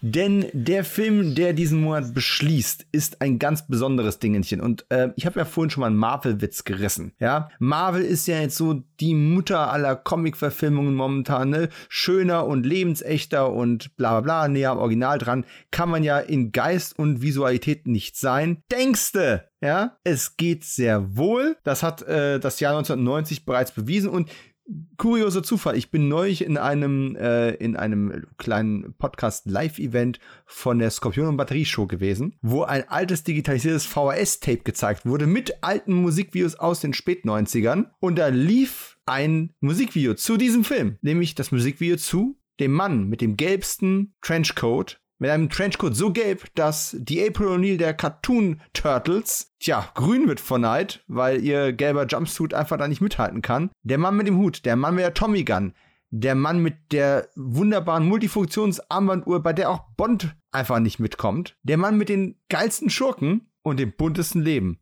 Bunt ist sein Dasein und granatenstark. Er ist Dick Tracy. Yay! Ja, ich habe mir jetzt vorgestellt, wie alle Hörerinnen und Hörer jetzt jubeln, wenn sie Dick Tracy hören. Aber die Realität ist wahrscheinlich, ein paar ältere Semester wie wir erinnern sich noch dran und alle anderen fragen, was für ein Dick? spinnen die. Und das Schlimme ist ja, ich habe mal geguckt, DVD, Blu-ray, alles out of print, du kriegst nichts mehr. Wahrscheinlich ist er jetzt irgendwie bei, auf, bei Paramount Plus, wenn er nicht schon da ist, kommt er vielleicht mal dahin. Aber aktuell schwierig dran zu kommen. Disney Plus ist eine Disney Touchstone-Produktion. Oh, meine ich ja, ja. Entschuldigung. Genau. Disney. Ah, das andere ja, Plus. ich muss auch sagen, der war weit weg. Ich habe ich hab die DVD, der war weit weg.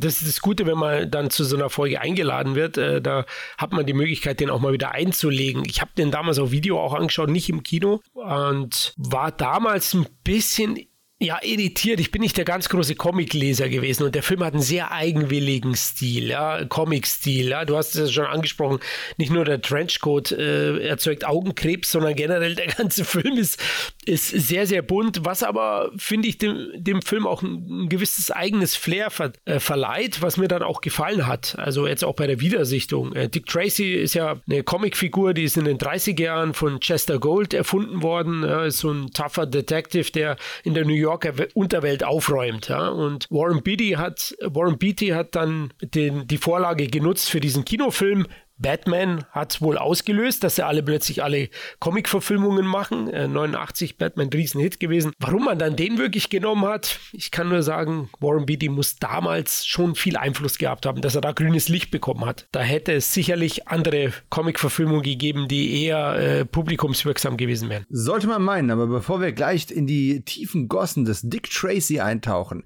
hier vielleicht aus einem Original-Fernsehzeitungsausschnitt, den ich noch aufbewahrt habe, denn der Film lief damals an Pfingsten. Ja, ich habe ihn auch im Fernsehen dann gesehen, also bei mir war es keine Videopremiere, sondern ein, eine, eine Fernsehpremiere. Die Zeit, die späten 30er, der Ort, eine namenlose amerikanische Großstadt. Dort leben die Menschen in Furcht vor den Mafiosi Manx und Caprice. Ihnen entgegen stellt sich Dick Tracy, ein aufrechter Meisterdetektiv.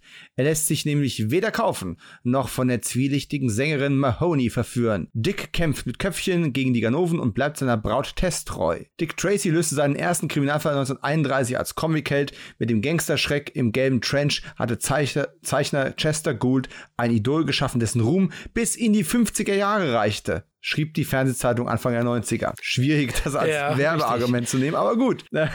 Es ist ein, ein Crime-Film mit 100 Minuten Laufzeit. Warren Beatty hast du schon erwähnt. Madonna spielt äh, Mahoney. Al Pacino ist mit dabei. Dustin Hoffman ist mit dabei. Und die Wertung der Fernsehzeitung damals fantasievoll inszeniert, aber trotz Starbesetzung eine fade Geschichte. Ja, fade Geschichte. Ich gehe jetzt hier tatsächlich gerade noch ganz kurz durch meine Clippings durch. Äh, lief auf der ARD. Ich habe tatsächlich ziemlich viel davon, stelle ich gerade fest. Wie kommt Anscheinend warst du ein heimlicher Fan, ja, ohne ihn gesehen zu haben. Aber es gibt ja so Filme, die einen anziehen im Vorfeld. Bei mir war es Indiana Jones 2 damals. Aufkleber gesammelt, das Buch gekauft zum Film und solche Geschichten. Ohne ihn gesehen zu haben. Ja, ja klar, es ist natürlich dieser es ist auch dann in den Disney-Medien sehr viel beworben worden. Also ich weiß, in der Mickey Mouse waren dann, äh, es sind immer Beilagen dabei gewesen und da waren Sammelkarten, Detektivrätsel und weiß der Geier was alles dabei gewesen. Und das habe ich alles gesammelt. Das waren noch Cartoon-Versionen. Also es gab ja auch Dick Tracy als äh, Held in Serials schon. Ähm, in den 30ern war es, glaube ich, oder, ja, 30er, 40er Jahren. Es gab später eine Cartoon-Serie. Es gab ja schon eine ganze Menge frühere Inkarnationen, also wie beim, beim Batman eben auch. Ähm, hier habe ich zum Beispiel gefunden, äh, hier gibt es ähm, Hier gibt es noch einen Ausschnitt. Die Geschichte ist simpel, aber die vielen raffinierten Spezialeffekte machen die Comic-Verfilmung zu einem ganz ungewöhnlichen Detektivfilm. Warren Beatty ist Hauptdarsteller, Regisseur und Produzent. Für 39 Mark 95 unverbindliche Preisempfehlung, jetzt als Kaufkassette, erhältlich ab 12 Jahren von Touchstone Home Video. Oh, schön, da werde ich gleich mal bestellen. so, und jetzt hier, jetzt pass auf, das zeige ich dir gerade mal in die Kamera, kann jetzt sonst keiner sehen. Wahrscheinlich ist das Licht auch zu schlecht, um zu sehen. Heißes ja. Paar. Ne? Also die haben, die haben schöne, die haben schöne ähm, Fotos auch gemacht. Und hier ist nochmal die Aussage: Mit 40 Millionen Dollar vom Walt Disney Konzern erschuf man hier eine neue künstliche Welt. Hinter den Masken sind die Stars Al Pacino, Dustin Hoffman oder James Kahn kaum zu erkennen. Als Vamp ist Madonna mit dabei. Sie singt den Song Sooner or Later, der wie Maske und Ausstattung einen Oscar erhielt. So, vier von fünf Sternen gibt dieses Fernsehzeitungchen. Super. Ich bin übrigens damals immer drüber geschaut, dass, dass äh, Madonnas Rolle nicht, nicht nur Mahoney, aber ihr Vorname Heißerchen. Wirklich? Heißerchen, wie Scheißerchen oder wie Heiser, weil sie eine Sängerin ist. Ich, ich bin über diesen Namen damals einfach nicht hinweg. Ja, Heißerchen, oh, Mahoney hast du jetzt auch gesagt. Der von Police Academy, nein, sie ist es ja, Madonna, ja.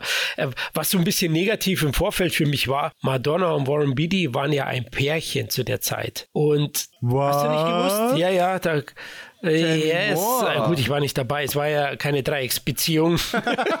also ich kann nur was aus den Gossip-Zeitschriften erzählen. Also die waren da ein Pärchen, war es vielleicht doch ein Marketing-Gag. Aber so wie es inszeniert ist zwischen den beiden, ist da schon was gelaufen. Und das ist auch so ein kleiner Punkt, der mich an dem Film stört. Also generell die Verbindung von Dick Tracy zu Heißerchen. Äh, das ist so, so Sachen, das bremst für mich das Ganze auf und ist irgendwie nicht glaubhaft aber kann man das argumentieren, wenn sie wirklich zusammen waren? Es ist schwierig.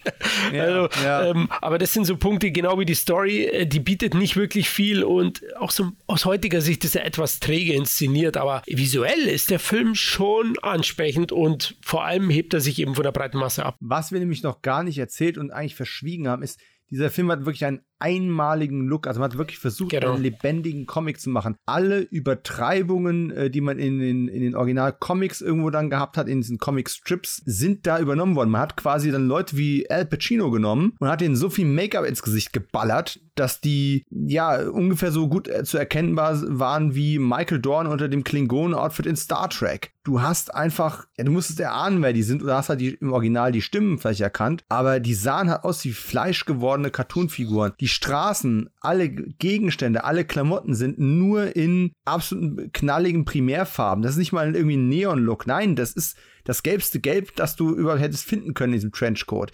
Die, die Autos sind so blau, wie sie nur sein könnten. Das ist wie ein animierter Comic. Das ist, ist, ist heute würdest du sagen, wow, die CGI-Gesichter sehen aber gut aus. Das ist der Hammer, was man da in diese künstliche, artifizielle Welt einfach reingesteckt hat an an Masken, Kulissen und also wirklich Ausstattung, dass man, dass man da mit dem Ausstattungs-Oscar gekommen ist, überrascht mich 0,0. Genau, also das, das überrascht mich auch nicht und das ist auch das, was, was den Film aus heutiger Sicht sehr interessant macht und das hat mir auch heute noch gut gefallen. Äh, Oscar-Nominierung hat sogar Al Pacino bekommen, wobei viele Kritiker ja gesagt haben, er, er overacted in seiner Rolle. Vielleicht musste er das auch, um, hinter dieser Maske Emotionen rüber zu bekommen. Äh, James Kahn hat ja auch eine, eine recht coole Maske, kann ich mich erinnern, der ist dabei. Also die Besetzung ist nochmal superb, wie man so schön in Frankreich sagt. Ist es französisch? Ich weiß es nicht.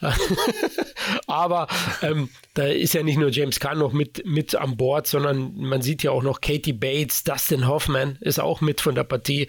Also das, das sind schon große Leute dabei, obwohl man sie kaum erkennt. Und mal ehrlich, im Rückblick Al Pacino vorzuwerfen, er würde overacten den Vorwurf hat man ihm nach nicht mehr sehr oft gemacht, weil genau deswegen ist man in den Al Pacino-Film reingegangen. Das ist, als würdest du sagen, Mensch, Nicolas Cage, spiel doch mal bitte reduziert. Ich mag das nicht, wenn du so aufgetreten bist. Richtig, schön. Wir beide verstehen ja. uns einfach. Ich sage dann auch immer, ja, also da, Leute, ihr habt den Mann gebucht und der Mann ist auch für diese Rollen da, ja, und der füllt die auch mit Leben. Eben. Und jetzt zeige ich dir noch ein ganz besonderes Schmankerl. ja, zeigen im Podcast, ne? Jetzt bin ganz ich schön kack. Pass auf. Reader's Digest hat äh, über viele Jahre hinweg, ich weiß nicht, ob es das noch gibt, ähm, ich vermutlich mal nicht, äh, das große Jugendbuch jedes Jahr rausgebracht. Oder das kam sogar, glaube ich, öfter raus. Ich weiß es gar nicht. Ich habe es nur immer zum Jahresende bekommen. An Weihnachten gab es meistens eine neue Ausgabe des äh, großen Jugendbuchs. Und in dieser Ausgabe hier, ich halte das mal in die Kamera. Oh, ja, okay. Ja, ja. Winnetou drauf. Da ist ein riesen Artikel drin mit einem sehr, sehr ins Detail gehenden Making-of zu Dick Tracy. Warte mal. Ja. So, tolle Geräusche, ne? Kai uh, hat was uh, davon. Vom Comic zum Film. Ich, ich sehe gerade, mir gehen gerade die Augen auf, liebe Hörer. Ihr hört es ja. ja. Und das sind auch so schöne Sprechblasen. Also man, man, hat, man hat auch wirklich sich beim Layout was gedacht. Man hat in diesen Artikel mit, äh, mit ein paar Behind the Scenes und ein paar Movie Stills aufgepeppt. Man hat aber auch noch einen Cartoon-Rahmen geschaffen. Man hat quasi ein, ein, ein, ein Kinopublikum unten reingesetzt, das dann mit so Sprechblasen noch die Fotos oder den Artikel kommentiert, als wäre es, als wäre es ein Kinopublikums, ein Comic-Kinopublikum, das den Artikel vom Comic zum Film kommentiert. Jetzt hat man jetzt so einen ja, Knoten. mein Kopf auch. Aber es ist wirklich ansprechend gemacht. Ich kenne die Bücher gar nicht. Kamen die jedes Jahr raus? Okay. Äh, die kamen mindestens jedes Jahr raus, weil ich sie für ein paar Jahre jedes Jahr okay. zum Weihnachten ja. geschenkt bekommen habe. Ich blätter gerade mal nach. Das war hier, das hier ist Band 32. Oh. 1990, ähm, okay. da gab es einige Jahrzehnte ja, davor, diese Bücher. Sicher. Äh, ich habe auch ein paar alte. Also ich, ich weiß, ich habe ein paar entdeckt bei meinen Großeltern, die aus den 70ern oh. waren, 80ern waren. Und ich vermute, ich habe mich da, äh, ich habe die dann irgendwie wahrscheinlich zu begeistert gelesen, hat meine Mutter irgendwann gesagt, okay, das greife ich mal auf und dann kriegt der Bub halt, ne, die Dinge auch. Aber es steht hier dummerweise jetzt gerade gar nicht drin. Ich vermute, das war ein jährliches Ding. Ja, macht Sinn, wenn 1990 draufsteht und kein, kein Monat, dann glaube ich auch, dass das ein, ein jährliche Zusammenhang Zusammenfassung, weil ich sehe auch gerade, das ist schon sehr hochwertig. Das ist ja Hardcover. Das ja, überdauert ja. die Zeit auf jeden Fall. Hardcover mit 250 Seiten, mit äh, Kunst, Kultur, Tierwelt, was weiß ich, was da alles drin war. Also es war schon Ich habe mich tatsächlich jedes Jahr darauf gefreut. Das war jetzt nicht so wie, oh Gott, die Tante schenkt mir jetzt wieder einen Strickpulli. Nee, nee, nee, nee. Äh, wenn das große Jugendbuch damals kam, äh, habe ich mich da wirklich sehr drüber gefreut. Ich war ja eine Leseratte. Ähm, von daher war das schon super und ist tatsächlich das beste Making-of, was ich zu Dick Tracy bis dato gesehen habe, weil da gibt es ja jetzt nicht so viel drüber. Leider. Eigentlich schade. Ja, ja aus heutiger Sicht ist, ist der Film so ein bisschen in Vergessenheit geraten. Äh, interessant ist vielleicht noch der Score im Film von Danny Elfman. Der war gut gebucht zu der Zeit und, und man, Oh, und eben ja. Madonnas Song hast du ja schon erwähnt, ne? Oscar nominiert, äh, Oscar ausgezeichnet und erinnert ein bisschen so Marilyn, an Marilyn Monroe in der Rolle. Ne? Das ist sicherlich bewusst gewählt. Aber hallo, ja. die, ist, die ist voll die Monroe in dem Ding. Das ist, äh, ist der Hammer. Und ja auch nicht unattraktiv. Äh? Also die hat ja schon diese femme fatale ja, Ausstrahlung, die sie hat. Ne? Man hat diese ganzen klassischen Archetypen. Also wer jetzt, man kann sich das ja auch so schon vorstellen. Ich meine, es kommt aus den 30er Jahren, keine große Überraschung. Es ist ein Film noir in den ja. Poppigsten Farben, aber es ist eben kein Neo-Noir, weil es spielt ja immer noch in den 30er Jahren. Also es ist schon eigentlich, ja, mit Sicherheit nicht der einzige, aber einer der ganz wenigen echten Film Noir, der aber in der Neo-Noir-Phase in Farbe rauskam. Sowas gibt es nicht oft, was wirklich da auch historisch verortet ist und sich auch genauso anfühlt und genauso aussieht. Und äh, da gibt es auch diese Storyline, da möchte ich jetzt gar nicht groß drauf eingehen, nichts verraten, Zwinker, Zwinker, mit diesem maskierten Unbekannten, der seinen Schabernack treibt und so. Ja, also wenn ihr die Gelegenheit habt, den zu sehen und ihr habt Bock, mal so ein bisschen Ahnenforschung in Comic-Verfilmungen zu betreiben oder ihr steht auf alte Film Noirs und habt euch immer gefragt, ja, wie wäre es, wenn so ein Schwarz-Weiß-Streifen mit Humphrey Bogart in, in Farbe gekommen wäre? Dick Tracy hat was für, für euch unter seinem Trenchcoat. Definitiv, ja. Und äh, es ist ein Film, ich will jetzt nicht sagen, der ist richtig gut, aber der ist auf jeden Fall interessant. Und in dieser Ära gab es ja nicht so viel. Ne? Du, hattest, du hast von dieser Art Film ja auch nicht sehr viele. In dieser Post-Batman 89-Ära hat man ja so ein paar so Anläufe gestartet, ähm, andere Comic-Helden zum Leben zu erwecken. Die sind kommerziell fast alle auf die Nase geflogen zumindest im Vergleich zu den Kosten, die dahinter gestanden haben. Aber im Rückblick sind die meisten davon ja doch durchaus recht charmant. Sei es nun der Shadow, der Rocketeer, äh, Dick Tracy, äh, das Phantom. Und was ich schade finde, ist, dass von denen, die ich gerade aufgezählt habe, ist wahrscheinlich Dick Tracy der mhm. unbekannteste. Und vielleicht zu Recht, aber verdient er das Nein, trotzdem. Nein, also ich würde sagen, wenn du die Filme, die du genannt hast, die sind vielleicht unterhaltsamer, die meisten, aber interessanter ist sicherlich Tracy, ja. Aufgrund des Looks allein. Also wenn ich es irgendwo noch finde, ich weiß ganz genau, ich habe von meinen alten Dick Tracy äh, Karten, dem ganzen Kram aus der Mickey Mouse. Da habe ich etliches von aufgehoben. Ich gucke nochmal nach. Vielleicht gibt es demnächst in den Social Medias von Kino 90 Podcast das ein oder andere Schmankerl da mal zu sehen und zu bestaunen. Und damit ist nicht nur mein Hunger inzwischen riesengroß, sondern auch unsere Stimmen am Ende ihrer Leistungsfähigkeiten und vor allem das Allerwichtigste, alle Filme sind abgearbeitet. Im Fazit ein spannender Monat mit viel Zeug, was heute komplett vergessen ist, aber auch einigem, was durchaus mal zumindest kontrovers diskutiert und vielleicht mal wieder entdeckt werden sollte. Ich habe ja selber noch ein paar Hausaufgaben mitgenommen aus der Folge. Ja, da bin ich bei dir. Also abwechslungsreich auf jeden Fall. Vielleicht war das Kino so generell, na, 90 in den 70ern war es nochmal wesentlich abwechslungsreicher sicherlich als in, in, den 90ern, aber in dem Monat, also du hast, man hat einen David Lynch-Film drin, man hat mit Dick Tracy eine eigenwillige Comic-Verfilmung, man hat das klassische Star-Kino, man hat schon die erste Fortsetzung. Ja, es, in, speziell in den 90ern hat es dann auch angefangen mit sehr, sehr vielen Fortsetzungen. Klar, gab es auch in den 80ern, aber ich kann mich erinnern, 90 weiß ich noch, Summer Season USA, was da an Fortsetzungen kam, Gremlins 2, Robocop 2, ja, äh, kurz davor Ghostbusters 2, Indiana Jones 3, ja, also man merkte, dass das ist Ende der 80er da richtig hochgefahren worden, ähm, aber ja, ich finde auch, es ist durchaus ein abwechslungsreiches Monat gewesen mit einigen interessanten Titeln und einigen, ja, nüchternen Wiedersichtungen, muss ich auch sagen. Ja, es ist ja auch nicht alles ein vergessener Klassiker, was wir das wieder ausgraben. Ja. ich sag mal, bei manchen Filmen ist es schade drum, bei manchen wird man neugierig und manche ist auch gut, dass die Zeit einfach Gras hat drüber wachsen lassen. Haben damals alle ihre Arbeit geleistet, haben es alle gut gemeint. Das heißt jetzt nicht, dass wir 30 Jahre über jeden noch sprechen müssen. Auch wenn wir heute über jeden mal kurz gesprochen haben, aber so im Großen und Ganzen. Ich glaube, wenn ich jetzt, ich scroll gerade nochmal über die Liste drüber. Ich glaube, wenn ich jetzt einfach so als, als Hausaufgabe Tage des Donners und Wild at Heart nochmal mitnehme, generell die Empfehlung für Dick Tracy unter Vorbehalten ausspreche. Ja, Vogel auf dem Drahtseil, tödliche Fragen, äh, schwierig. Robocop 2, what the fuck? Ich kann es einfach immer nicht sagen. Ich, ich glaube, ich muss wirklich mal mit unserem gemeinsamen Freund Christoph N. Kellerbach darüber sprechen, ausführlich. Vielleicht kann der mir da mal das Gehirn waschen, damit ich weiß, was man mir da eigentlich Okay, da, da, bin ich auf jeden Fall dabei zuzuhören. Also da bin ich dann gespannt. Ich hoffe, das kommt zustande, weil ich muss auch noch aufgeklärt werden. Also gut, dann äh, bedanke ich mich einmal mehr für dein Erscheinen. Vielen Dank, dass du deine Expertise mit eingebracht hast und mir eins, zwei äh, Wiedersichtungen auch erspart hast. Du als Tanzexperte warst für den Tango auch einfach viel besser geeignet. Das muss man ja mal ganz klar sagen. Und äh, wir haben ja auch ein paar spannende gemeinsame CET-Aufnahmen äh, in Planung. Ja, ähm, wollen wir noch gar nicht so viel jetzt anteasern, aber wir haben ja heute einen schon in den Raum geworfen, der mit Sicherheit irgendwann mal ähm, produziert werden wird, denn unsere Trilogie Trilogie der Audiokommentare für Serien werden wir auf jeden Fall mal abschließen. Wir schieben es schon eine ganze Weile vor uns her, aber ne, nach Miami verschlägst uns beide auf jeden Fall. Ja, da freue ich mich auch drauf. Ja, danke für die Einladung. Äh, freut mich sehr, dass ich deinen Hörer mal in den Ohren liegen durfte. ich hoffe, ich konnte ein bisschen was dazu beitragen, dass der eine oder andere Film äh, aufgefrischt werden wird und dass man im, im Zeitkontext sieht, wie es im September 90 abgelaufen ist. Auf jeden Fall bunt wie die Hosen eines gewissen Musikstars, den wir am Anfang schon hatten. Und in diesem Sinne danke ich allen Hörerinnen und Hörern fürs Einschalten. In 14 Tagen geht's auf diesem Sender wieder weiter. Wenn ihr diesen Podcast so gerne habt, dass ihr keine 14 Tage ohne ihn auskommen möchtet, wenn ihr meine Arbeit unterstützen möchtet oder wenn ihr Kino 90 so sehr liebt wie Tom Cruise, das breite Grinsen beim Rundendrehen, dann gibt es natürlich mehr Content auch immer noch auf patreon.com slash Kino 90 Podcast. Und in diesem Sinne sage ich Florian, bis ganz bald und alle anderen bis in 14 Tagen. Wir Ciao.